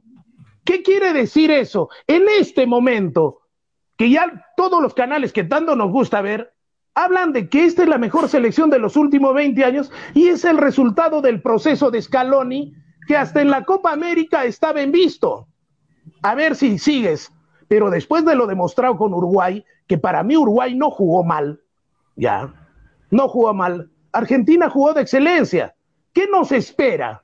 En tres días recuperamos, eh, nos reciclamos, tenemos resiliencia, sí, vamos a ir siquiera a sacar un resultado decoroso, un empate sería ya no ya con esta Argentina, o simplemente debemos reciclar, ir con tranquilidad y a ver cómo Ah. la podemos hacer, ¿no? Bueno, Freddy, ahí sí está siendo injusto, porque estoy seguro que si Perú, Perú perdía 3 a 0, tú no me ibas a decir, jugó bien, pero no. Equipo que pierde 3 a 0 no es porque jugó bien, ¿no? Y yo creo que tu análisis no sería el mismo si hubiera sido un 3 a 0 con Perú. Vi el partido completo de Uruguay, te juro, y gran parte de ese, ese envión te lo da el arquero. El Dibu Martínez, Dios mío, sacó Está tres goles momento. antes de que, venga la- que vengan los goles de Argentina, ¿no? Pero si Perú pierde 3-0 el domingo, va- vamos a decir que Perú jugó bien, no creo, ¿no? Va a ser. Pero bueno, como es Uruguay, no le pudo meter 5 a Argentina. Si no se tapa Muslera, se tapó al final como dos, tres goles. Sí, Tapadones de Muslera. Si no, esto era una goleada, pero era histórica, 5-0, 4-0, debíamos acabar el partido. A ese equipo va a enfrentar Perú. A ese equipo va a enfrentar Perú sin su mejor selección, sin sus, sin sus jugadores en su mejor momento, porque ¿alguien duda que Yotun va a ser titular otra vez? Ahora, El, se- el señor, el señor, eh, el señor que, di- que jugó de titular ante Chile y que después entró López, debe ser Trauco. titular frente a Argentina. Trauco debe ser titular. ¿Mm? Ahora, Trauco, eh, López por Ramos Trauco, Trauco está suspendido. lo Claro, ¿qué está hablando? destrozamos. A Ramos, a Ramos, a Ramos lo destrozamos. Trauco no jugó el partido. Y Ramos No, no, no Cales no, merecen ser, no merecen ser ¿Cómo que los dos. Trauco? Entonces, ¿qué están hablando? No entiendo. No, yo ¿Ah? no estoy hablando, está hablando Freddy. No entiendo. No entiendo por qué. Marco López entró por... No merece ser Ramos titular y no, y no merece ser con Cales después de los dos partidos que vimos. Sí, yo creo que sí, ¿no? Sí, se va a mantener la defensa. Mm, La defensa ¿y? se va a mantener, yo creo. ¿Y cómo le jugamos a esta Argentina que no te ¿Quién? permite el, min- el más mínimo error? Quien no me parece que debe seguir, y lo dije al inicio del programa, para mí es Yotun, ¿no? Es titular indiscutible Ajá. en la selección, pero los últimos tres partidos de Yotun no son nada rescatables. Y Se, habla que va, a ju- va a jugar Cartagena con. Aquino, ¿no? Desde el Sí, arranque. muy va, probable, va a jugar probable. Aquino con Cartagena. y- Ahora, lo de Canchita González también no, no estuvo muy ha, sido, bien. ha ¿no? sido bajo el nivel de Canchita. Ah, yo, confiaba, yo confiaba bastante en. Canchita para partido con, con Bolivia. Fue Sí, una, sí. una decepción el partido de Canchita. Y la Padula, que se esperaba más también, fue pobre. Lo de El la que entró Padula, bien fue Ormeño, ¿no? Ormeño, entró bien. Ormeño, Ormeño entró Ormeño bien. Ahora, bastante bien. Ormeño Ahora- para mí debe ser titular en Argentina, ¿no? Ahora Va a Osli ser- va a Mora. la Paula, ¿no? Oslin Mora, no lo puedes hacer debutar así, ¿no? Lo, lo matas al jugador, el profe Gareca no lo puede hacer debutar. Pero después cuando no lo ponen dice, ¿para, ¿para qué lo lleva si no lo va a poner? Por y, eso ahora estoy- que, y ahora que lo pone, ¿para qué lo pone? Pero No, hay no, no, momentos y hay momentos, diferencia, pues, hay diferencia. momentos, hay No, momentos no, y momentos. Hay diferencia entre No nos decir. gusta nada. Nada hay, nos diferen- gusta. no, no, hay diferencia entre decir por qué lo pusiste a Orlin Mora y es muy diferente decir cómo lo vas a hacer debutar ¿Para así. qué lo llevan a. Olimor? Hubieran dicho, ¿para qué? ¿Para que caliente la banca? ¿eh? ¿Para qué? ¿Para qué? Entonces hazlo arrancar, pues no lo pongas así. no lo vas a hacer arrancar pues Olimor, apoyo. ¿Cómo va a No te arrancar estoy diciendo que lo hagas arrancar, Toño, te estoy diciendo que así no lo puedes hacer debutar un jugador. ¿Y ¿Dónde lo hacemos está- debutar? Con Argentina, perdiendo en otras 3-0. circunstancias, Pero no cuando estás perdiendo 1-0. ¿Qué hizo? ¿Y con quién lo haces debutar? ¿Con Argentina? ¿No es lo mismo? No, ¿cómo? Las circunstancias son diferentes del partido, pues Toño. Ahí, ahí en ese Ah, en- ¿Dónde lo hacemos debutar? ¿Cuando estemos ganándole 3-0 a Bolivia? ¿O cuando le O estemos sea, ganando a para ti, Argentina? para, ti no era, para ti no era mejor que de repente, a ver, que Advíncula hacia adelante Uno y que en tiene ese que jugársela, hermano. Uno tiene Pero, que jugársela. pero, ¿y, por- y para qué puede está salir, entonces- no puede salir, puede ¿Y salir, para, no qué está el, salir. y para qué está el de cristal? El, este, ¿Cómo se llama el chiquito? Pero. Mora no entró como lateral, este pollo. No, pero si lo ponías al vínculo arriba y, y lo ponías a- abajo al, al, al de cristal, se me fue el nombre de cristal, a Lora. Lora. Si, lo, si lo ponías a Lora y, a- y al vínculo arriba, ¿no era lo más lógico para mí? No, pero no, no, es que no, nunca jugó juntos. En cambio, Oli Mora sí ha jugado en esa posición de, de extremo. No, nunca han jugado fútbol bueno. Oli Para Mora mí, jugó de para, extremo, para- no entró de para lateral. mí para mí la forma como lo hace debutar Oli Mora no es la correcta. Pero bueno, yo no digo que no Y debe si no hubiera jugado, bueno, por- por- hubiera entrado. Oli Pero Mora. ¿cuál- ¿en qué puesto ha sido su mejor rendimiento? ¿En qué puesto? De volante, volante. ¿De qué puesto jugaba Yotun? De Yotun, ¿de qué, ¿de qué jugaba antes? De marcador. ¿En este momento lo vas a hacer jugar de marcador? ¿Hace cuántos años no juega de marcador? ¿Quién? A Yotun. Yotun. A Yotun, respecto a lo que hablamos de Mora. No. Pero no, eh, Mora ha entrado como Porfa. extremo, En como fin. volante. No ha entrado como No, marcador. pero lo que yo quiero Está bien, profe- pero, pero de ali- en Alianza, ¿de qué juega? De volante, de volante. eh. No, Alianza no, juega con no. 3-5-2. Alianza juega con 3-5-2, Claro, muchachos. de volante, pero más Es volante, es un carrilero, muchachos. Fe sí. con fundamento. Eh, Alianza bien, juega- porque ¿quién- quién Alianza dice lo juega- es que, es Freddy me está diciendo que cómo juega Alianza, como que juega en lateral. No juega de lateral, Olimora, juega de 3-5-2 No, carrilero. juega con tres al fondo Alianza, claro. Juega de carrilero, pues Sí. muchachos. Entonces, Este, lo que yo le quiero, lo que yo sí, Bolivia entró como carrilero. lo que sí quiero comentar yo, muchachos, es que hay jugadores indiscutibles en la selección, como por ejemplo Yotun es indiscutible en la selección, que cuando tiene un partido mal, uno dice, bueno, es humano, puede tener un partido mal, normal, pero es titular, indiscutible. Pero si ya lo esperas dos partidos, tres partidos, cuatro partidos, y el titular no viene bien, tiene que saber el profe Gareca, saber decir, Yotun, vamos con- a la banca, y ahí ponemos otro, porque cuatro partidos seguidos mal, significa que el jugador no reacciona, algo pasa, tienes que hacerlo sentar. No vamos a decir, así juegue mal, como es titular lo dejo ahí, lo dejo ahí, lo dejo ahí porque es titular. Y ese es el pensamiento erróneo que tiene Gareca. Cuando un jugador se juega un partido mal, de acuerdo, pero cuando juegas tres, cuatro partidos, tienes que saber cambiarlo, así sea el titular indiscutible de la selección. ¿O me equivoco, este, Freddy y Tonio? No sé ustedes qué piensan. Yo, yo pienso que Ga- Gareca a mí se equivoca mucho en ese sentido. Que, ti- que tiene jugadores intocables. Freddy da la razón, porque Gareca se equivoca todos los días. Yo pienso, yo pienso que como así le quieren poner un monumento, le han reventado tantos cohetes, después de 34 años, hasta, ¿por qué no va a ocupar el lugar de Pedro Castillo Terrones? No sería bueno que Gareca vaya a Palacio de Gobierno, en fin. No, él nunca se equivoca. Me hacen recordar a Jesús el Cristo, ¿no? porque hasta lo que yo sé, solamente Dios, los imbéciles y los que nunca intentan nada son los que no se equivocan. Y creo yo, el responsable de un equipo es el técnico. ¿En qué momento pone a los jugadores? ¿Cómo arma el equipo? ¿Cuándo hace los cambios? ¿Cuándo saca, pone? Creo que es responsable, tanto con los triunfos como con la derrota. No puede ser posible que solamente aplaudemos, nos llevó, es que estamos acostumbrados a tan poquitos triunfos, nos llevó al Mundial, ya puede, debe ser Dios comparado con, con el Dios Inti, no sé con quién en el Perú. Ya, y, y, acá cuando se equivoca, no, no se equivoca, los demás se equivocan, él no, pues, por favor. No, bajo, bajo ese contexto, ¿de qué seguimos hablando? ¿no?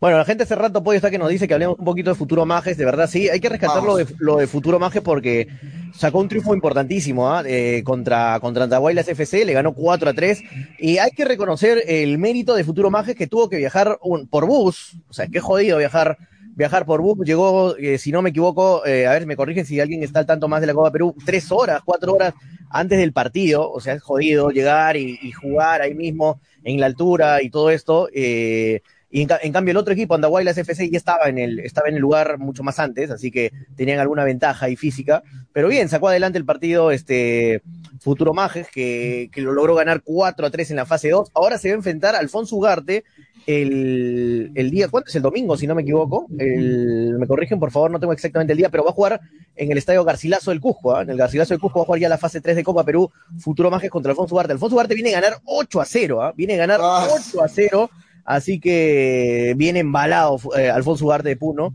Así que va a ser un partido durísimo para Futuro Mágico. Yo creo que lo más probable es que. Eh, es que jueves, para 2 de la tarde y 30. El jueves, ¿no? 2 de la tarde y 30. El jueves, sí, el jueves juegan 2 y 30. Estaba inseguro si era jueves o miércoles. Jueves. A las, a las bueno, justo cuando, justo cuando, hay fecha de eliminatorias ponen el partido. Eh, va a jugar este Alfonso Ugarte con Futuro Mágico en Cusco, ojo, ¿ah? y es un partido solo, ¿ah? es un partido, no hay de es un partido en cancha neutral, así que van a jugar en Cusco ahí este Futuro Majes con Alfonso Ugarte a las 2 y 30 por la fase 3 de la Copa Perú. Es y vuelta, pregunta Luis Aguilar, no, es solo un partido en cancha neutral en Cusco. Para mí, lo siento, pero yo creo que va a pasar Alfonso Ugarte. Yo creo que Alfonso Ugarte tiene un equipazo. Lo estoy siguiendo a Alfonso Ugarte desde, desde el partido con Creicop y tiene un equipazo, tiene un equipazo, juega una máquina, una máquina en el ataque, tiene ya mucho, tiene muchos jugadores que se conocen demasiado en el equipo, tiene ya automatismo de memoria en varios sectores, o sea, eh, va a ser un partido jodido para Futuro Majes, pero le deseo lo mejor para Futuro Majes, que es el, representante del equipo actualmente. Ojalá que le haga un buen partido a, al, equipo puneño, pero va a estar bastante complicado. Si pasa este partido con Alfonso Ugarte de Pollo o Futuro Majes, se va para adelante, ¿ah? se va con todo. Hay, hay problemas económicos, ¿no? El presidente Mario Mamani ahí tenía problemas de que si viajaban en bus qué tipo de movilidad, etcétera. pero algo de lo que, llamó la atención. Dice que la administración es un desastre, pollo. Ahí, pero, pero ¿saben qué, muchachos? Algo que llama la atención poderosamente es que el presidente, Mario Mamani, ha impuesto al equipo y al técnico que ha aceptado que juegue como titular en la oncena inicial el yerno del presidente, el yerno del presidente Mamá. Ah, el, presidente ha dicho, tiene que ser, tienen que incluir en el once titular a mi yerno. Ahí comenzamos mal, ¿no? Así no haya jugado ningún partido previo, así nunca haya jugado en el equipo, ahora quiero que juegue mi yerno y titular, si no, no hay billete. Dice que Fernando también nos cuenta, sí, sí lo leí por ahí en alguna, algún Twitter, eh, leí que no tenía dónde entrenar Futuro Maje, no tenían cancha dónde entrenar Futuro Maje. Bueno, si vamos a comenzar así, muchachos, este, no esperemos mucho de un equipo arequipeño en, en primera, ¿no? Llegando a primera división. Y sin las fases previas a, jugar la fase final, ya eh, no se sabe cómo van a viajar, estaban, los jugadores querían ir obviamente por avión, este, eh, después el viaje es largo y jodido en bus, no tienen dónde entrenar, o sea, lo que acaba de decir Pollo, no, no, pidamos, no, no nos eh, ilusionemos mucho, ¿no? Es lo único que puedo decir.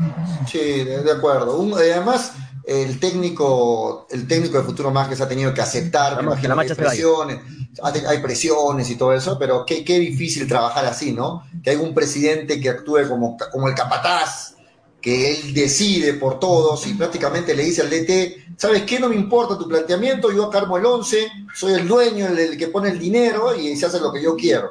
Estos equipos eh, no llegan a ningún lado, pienso, y bueno, vamos a ver hasta dónde. Yo creo que, como bien lo dice Antonio, si pasa Alfonso Ugarte, es una. eh, Alfonso Ugarte es el gran favorito para la fecha del partido del jueves, ¿no? Sí, ahora, tampoco, ahora, bueno, jugó un equipo bastante débil, ¿ah? el de Puerto Maldonado, si no me equivoco, pero igual, o sea, igual, igual. Si ese equipo de Puerto Maldonado llegó hasta estas instancias es porque es un buen equipo. Tampoco hay que menospreciar a ese equipo que. Es que muchos me han estado comentando, no, pero ese equipo, pues, Puerto Maldonado no juega nada, por eso le ha metido 8 Alfonso Ugarte. No, pero por algo esté en esas instancias. No creo que tampoco le hayan regalado para que llegue hasta esa instancia en Copa Perú. Así que bueno, vamos a ver. Ojalá que le vaya igual bien a Futuro Maje, ¿no? Por el bien del equipo, es el representante arequipeño, pero bueno. Pero como, como va administrativamente, no, no sé, no me, no me da mucha ilusión. Lamentablemente. Sí, bueno, eh, listo. Cambiando, cambiando de tema rapidito, porque solo quedan tres minutos para el final del partido. Se publicó en un diario capitalino en la lista de jugadores de Melgar eh, con los contratos, ¿no? Que hasta cuándo duran sus contratos de cada jugador. Y la gente se empezó a preguntar, ustedes saben que hay... No entiendo, no entiendo, Ah, sí, no entiendo dale. cómo ese jugador que vas a decir tiene contrato hasta el año que viene. No entiendo. Sí, sí. No Bueno, entiendo. Hasta el 2022. Los otros dos como quieran. 2022, o sea, todo el año que viene todavía tiene contrato y no es nada contra el jugador, simplemente lo digo, lo que todos se preguntan. Mifflin, todo el 2022 contrato asegurado con FBC Melgar. Al margen de que si juega, no juega, cómo rinda, si entra algunos minutos, no, todo el 2022 continúa el contrato de Mifflin, muchachos. ¿Qué les Ahora se puede hablar de préstamo, ¿no? Se puede prestar al jugador. Ay, Dios mío. Se puede prestar. Pero Joel Sánchez, 2022, pero Joel, Joel. Sánchez también, Joel Sánchez también tiene contrato por todo el 2022, ¿no? A ver, vamos a... Vamos Acá a- tengo la a lista, ver. pues, acá tengo la lista. Ah, dale, dale, Carlos, dale, Carlos Cáceres tiene eh, todo el 2022 todavía. Farro tiene hasta el 2021, se le acaba el contrato ahora. En arquero. Joel ¿no? Sánchez también tiene. Cabezudo tiene hasta el 2024. Ricardo Betoche, el otro arquero, tiene solamente hasta este año. En, en defensas, Pereira solamente hasta este año, ojo. ¿ah? Acaba Alejandro- Pereira. Sí, Alejandro Ramos, el lateral, tiene hasta el próximo año todavía, 2022. Paolo Reinas, eh, aseguradas hasta el Qué 2023. Genial. Eso está justificado. Genial ¿no? lo de, lo de Melgar, haberlo asegurado Claro. a futuro plazo, a largo plazo a, a Pablo Reina. Horacio Orzán solamente hasta este año. De Nemostier hasta el 2022. Matías Lazo, el chico que ha demostrado buenas cosas, hasta el 23 todavía. Muy bien ahí. Está bien, los jóvenes. Bien, bien. Pedro Ibáñez, 23 también. José Luján hasta el 22, hasta el próximo año. Leonardo Mifflin, como dice, como acaba de decir Pollo, hasta el 22. Pero yo creo que Mifflin este, puede ser prestado, ¿no? Sería, es uno de los, hay varios jugadores que van a ser prestados. Este, Alexis El Chacarias hasta el 2022. Eh, Walter Tandazo hasta el 2022. Freddy Oncoy, 23. Joel Sánchez, lo que estaba preocupando a Freddy y a muchos, es que tiene todavía contrato hasta el 2022. Todo el 2022 todavía. Freddy, ahí está, para tu alegría. Todo el 2022, Joel Sánchez. Dale. Eh, Jefferson Cáceres, el juvenil, hasta el 2024. Mariano Vázquez hasta el 2022. Ojo, Mariano Vázquez hasta el 2022, ojo, ¿ah? Qué Eh, raro, ¿no? Sí, Kenji Cabrera hasta el 2025, bien ahí. Jimmy Camero 2023. Los jóvenes están bien asegurados. O sea, Marcelo Cervantes 23 y el chico Sebastián Enciso hasta el 25. O sea, se va a quedar una vida ahí en, en Melgar. Delanteros, eh, para terminar, Luis Iberico hasta el 21, hasta este año. Ojo, que Iberico solamente tiene hasta este año. Bordacar también, hasta este año. Kevin Quevedo, que muchos estaban preguntando Quevedo hasta qué año tiene contrato, hasta el próximo año, hasta el 2022 todavía. Johnny Vidales hasta el 2022, eh, Michel Rasmussen hasta el 2023, Bruno Portugal hasta el 2023 y Bernardo, el capitán, Bernie Cuesta, la leyenda Bernie Cuesta, hasta el 2022, hasta el próximo año todavía tiene contrato. O sea, todos los argentinos tienen contrato solo este año, solo este año, Menos 2021, menos, bueno, cuesta, ¿no? Al margen de cuesta, claro. Pero lo que llama la atención es que Vázquez es el único que tiene contrato todo el Hasta 2022 también. 22. mm. Todo el 2022. Ahora, yo no entiendo lo de, lo de Mifflin, ¿ah? No sé si alguien lo entiende. Quizás Freddy tiene la respuesta. Freddy, ¿tú entiendes lo de Mifflin? Ah, ya se fue Freddy, no está, no, está Freddy. no está Sí, no. bueno, bueno, nadie entiende lo de Mifflin, pues la verdad, pero las cosas son. Yo tampoco entiendo mucho lo de Oncoy, todo, hasta el 2023. Es una apuesta, entiendo, de, de- de- Melgar, pero todo el 2023 también, hasta el 2023 Freddy Oncoy, que ha tenido muy pocos minutos. Entiendo que contratos largos son de los jóvenes como Ibáñez, como Matías Lazo, porque el equipo está apostando por ellos. Pero Oncoy es joven, este pollo, ¿ah? Oncoy es joven. Claro, claro, es joven, pero. Tiene pero 21 Bueno. años, 20 años, 21 años. 20 años, Sí. 21 años, ¿sabes? El es Todo el 2022 también el Chaca Arias, ¿no? Eh, Chaca solo y se va a ir, eh, muchachos, porque el, el tema de Chaca Arias es simple. El Chaca Arias tiene contrato hasta el 2022, pero se va a ir si tiene una oferta del extranjero. Si hay una oferta del extranjero, el Chaca Arias tiene toda la intención de irse, pero si hay una, si hay una oferta local, no, se va a mantenerse en Melgar. Eso es, es lo que queda bastante claro y creo que varios lo saben, ¿no? Sí. Bueno, ahí estaba entonces la, la lista eh, que se publicó será el diario- 22, dice tranquilo, Sandro Tejada. ¿Cómo? Que Mifflin va a ser la sorpresa en el 2022 con todo, dice, no, no. O sea, no hay mucha fe, ¿no? Eh, Yo, yo de verdad no entiendo, ¿no? Y uno a veces eh, son malos los pero comentarios. hicieron un contrato largo porque es joven, pollo. No, no, más que todo ahí es por la edad. Mifflin, ¿qué? A ver, ¿cuántos Pero, pero, a ver, si quieres entenderlo así, déjame ponerte algún ejemplo. Si quieres entenderlo así, ¿a todos los jóvenes tienen contrato hasta el 2022? ¿Todos? Mm, la mayoría, ¿no? Luis Iberico tiene el 2000, Bien. este año acaba. O sea, Iberico, Mifflin a tiene Iberico 21 lo- años, ¿ah? a Iberico lo tienes eh, contrato este año nada más y a Mifflin lo tienes hasta el 2022. Bueno, no sé. No, pero todo- todas las situaciones contractuales no son iguales, ¿no? O sea, cada jugador también se maneja distinto, entonces depende de tu manager, cómo hay, ju- hay, hay este, Ahí está la hay respuesta entonces, ¿no? Hay representantes que no quieren asegurar, digamos, Melgar tiene toda la intención de darle a Luis Federico dos años más y el representante dice, no, no, solo hasta este año. De ahí Sí, pero- renegociamos. O sea, Entonces, eso, ya también, eso ya depende del representante, ¿no? entonces deduzco que Mifflin tiene un muy buen representante te- o un muy buen No, representante. creo, es que creo que a Mifflin Pollo ya le han hecho, no es que le han hecho un contrato recién, sino que él ya tenía contrato hace dos años hasta el 2022. O sea, no es que sea de ahorita el contrato, es que él ya viene con un contrato largo. Lamentablemente no ha funcionado, eh, futbolísticamente hablando, Mifflin. Y bueno, pero ahí está su contrato, eso el contrato no va a cambiar, no, no, si no hay una cláusula, juegas Sí, mal, te, se te reduce Me, el me- me contrato. informan que es el mismo representante de Beto da Silva, ¿no? Jesús Valer dice, este, Tonio, de casualidad tendrás el número del genio del representante de Mifflin, quiero que me ponga una empresa minera. No, pero eh, yo estoy, no estoy tratando de defender a Mifflin, pero, o sea, eso ya es tema de representantes, ¿no? Porque ahí Mifflin no tiene que ver. Mifflin no es el que él decide, yo quiero quedarme hasta el 2028 en Melgar y me da la gana de quedarme y ya, Melgar le firma. No, no es así, es un tema ya contractual, es un tema de varias cosas, de edad más que todo. Si se dan cuenta, la mayoría de jugadores que son jóvenes tienen contratos hasta el 2024, 23, 25 hay algunos, 24, o sea, es por edad. Y, y Mifflin tiene 21 años, es por eso, ya que no haya funcionado futbolísticamente, estoy de acuerdo. Para Pero Mifflin- tú tenías la esperanza de que funcione. El año pasado Melgar, a Melgar sí tenía esperanza, parece, ¿no? Que tenían esperanza en que Pero- Mifflin este año sorprenda, pero favor. lamentablemente, lamentablemente, un año más que Mifflin no funciona en Melgar, un año más ya. Y bueno, lamentablemente, yo no lo veo con muchas posibilidades de seguir. Y si tiene contrato Pollo, va a ser prestado. Así como Iberico, en un momento Iberico no funcionaba en Melgar, Pollo. Iberico no funcionaba en Melgar. Y se tuvo que ir a UTC, se fue a UTC un año.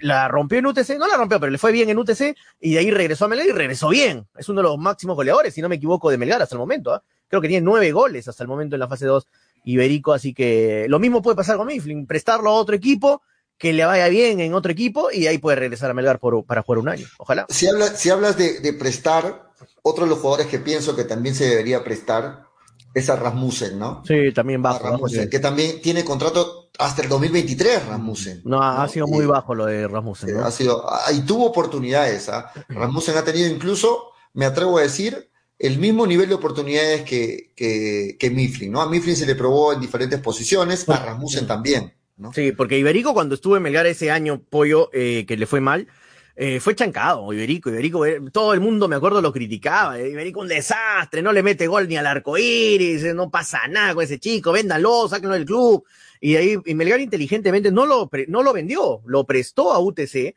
confiaba en Iberico, y en UTC le fue bien y regresó, y mira Iberico, es uno de los máximos goleadores del equipo. Ojalá que ese, esa, ese ejemplo lo siga Mifflin. Ojalá, porque es un chico joven que tiene 21 años, tampoco hay que meterlo, bot- botarlo a la basura a Mifflin porque ha ha tenido malos años. Es un chico que puede reaccionar. Y Miri Iberico le pasó lo mismo y regresó bien.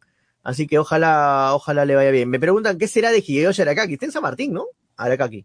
O no, Muni, Muni. Muni. Se, se fue a Muni, ¿no? A, a Municipal, este Gonzalo. Un abrazo. A mí, a mí eh, cuando veo la fecha de, o, o mejor dicho, el- la duración del contrato de Mariano Vázquez, todo el 2022, entiendo o deduzco que había mucha confianza en la contratación de Mariano Vázquez, un jugador joven que le gusta al técnico, que lo pidió él y que, y que apostó por él, ¿no? Mm. Porque todo el 2022 tiene contrato Mariano Vázquez, si vemos a diferencia de los demás argentinos, salvo Cuesta, es el que tiene más duración de contrato.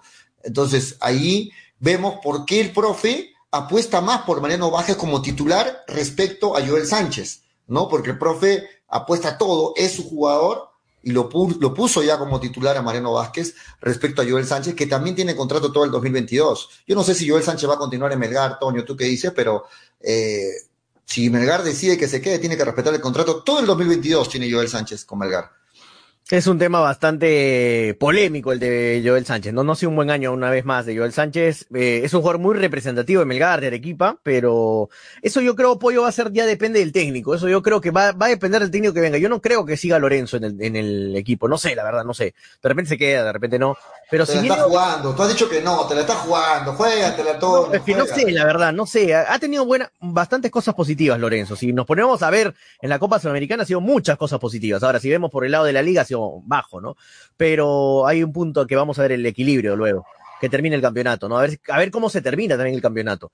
Pero yo creo que el tema de Joel Sánchez va a depender del próximo técnico. Si es que viene otro técnico, si es que viene otro técnico, este, va a haber, ya va a depender de él que se quede o no Joel Sánchez, va a depender del nuevo técnico. Ojo que lo que estás poniendo ahí en pantalla, Pollo, eso también hay que mantenerlo muy claro. El comando técnico de Melgar tiene, Sí. eh, con Néstor Lorenzo y con todo su cuerpo técnico, tienen contratos por todo el 2022. Pero Mucha mira sus que- estadísticas. Mucha gente pensaba que se acababa en el 2021 su contrato este año. No, hasta el próximo año. Eso es Pero mira sus estadísticas, miren, nueve, nueve partidos ganados, siete empates y siete derrotas. O sea, si aprueba, aprueba con, con 10.5. Pero, pero sale positivo el resultado al final. ¿no? Por eso, si aprueba sobre 20, sale con 10.5. O sea, no, sale con, con 11, ¿No? con 12, 11 y medio.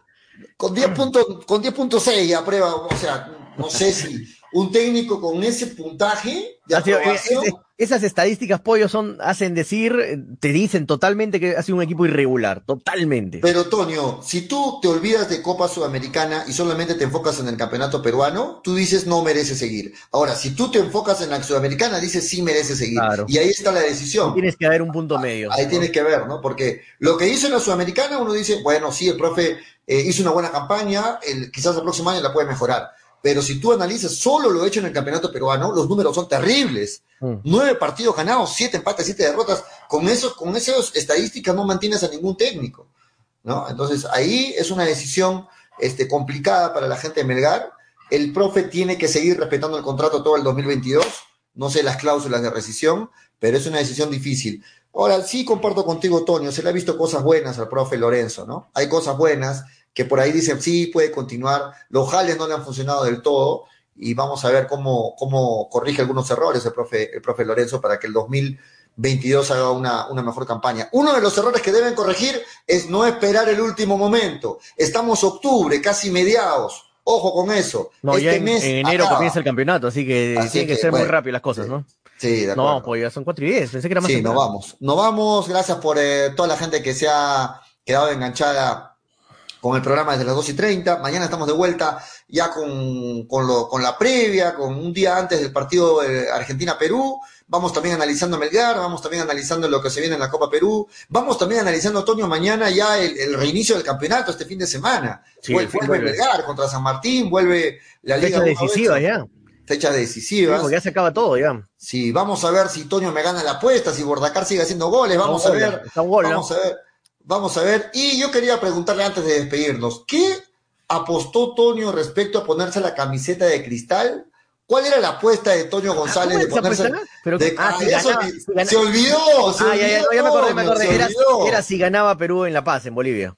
No era si perdía. No, si perdía no, pues yo, yo cómo voy a apostar para que pierda Perú. Era si, si ganaba. Si ganaba Perú, yo me iba a la playa con la Al contrario, se supone que tú no quieres que tú querías que tú pensabas que No, ganaba no, Perú. era- era si ¿Cómo vas a apostar para si que ganaba. pierda, pues Toño? No tiene Era si ganaba, y, y lo dije, y todavía me acuerdo, ¿sabes por qué lo dije? Porque dije con todo gusto, con todo gusto me pongo la camiseta, porque era, me imagino que es por la victoria, ¿no?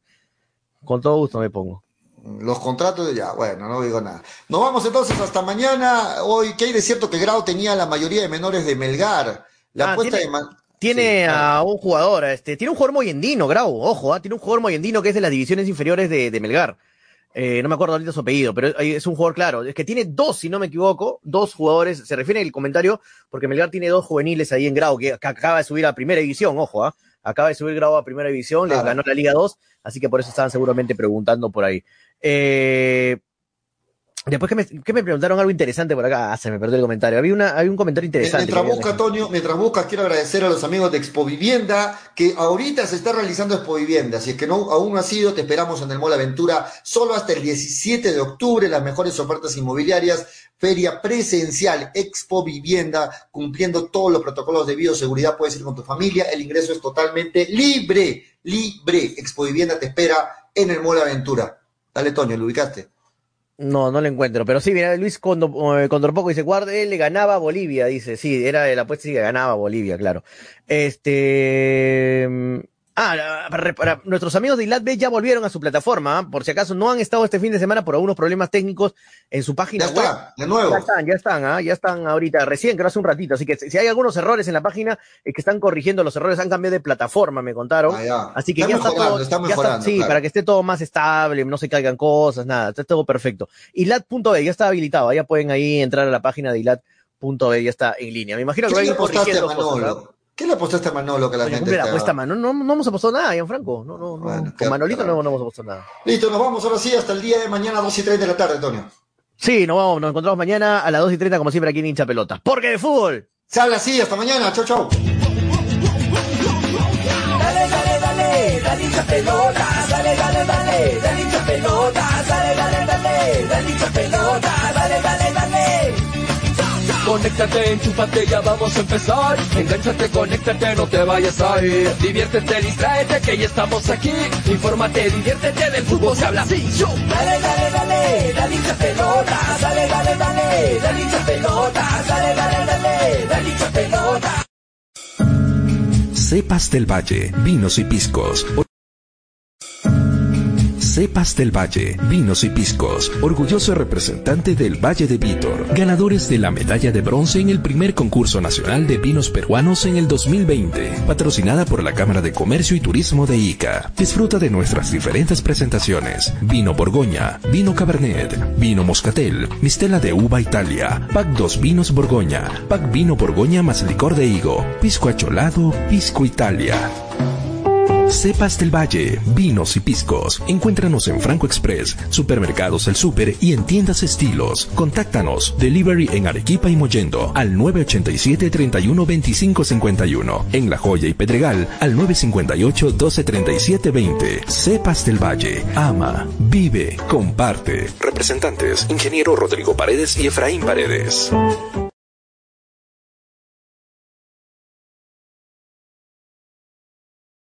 Ceviche. ¿Ya probaste el ceviche? Pulpo a la parrilla, arroz de mariscos arrisotado y muchas más delicias. Con la sazón y toque especial de Ceviche, siente la alegría de un ceviche peruano bien hecho. El sabor de un pueblo dispuesto en un solo plato. Disfruta de nuestros deliciosos platos en base a pescado y mariscos en la comodidad de tu casa. Aceptamos todas las tarjetas. También aceptamos pagos con Yape y Tunki al 969 320896. Y si deseas, también puedes visitarnos en Urbanización Las Begonias, K1, Bustamante y Rivero o en Avenida Venezuela, Estacionamiento Mercado Palomar. Ceviche. Que la abundancia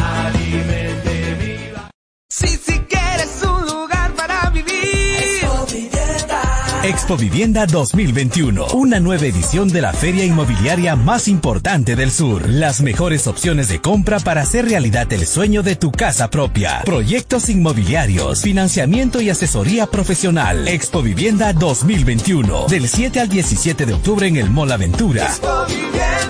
Ingreso libre. Produce Nefte. Patrocina.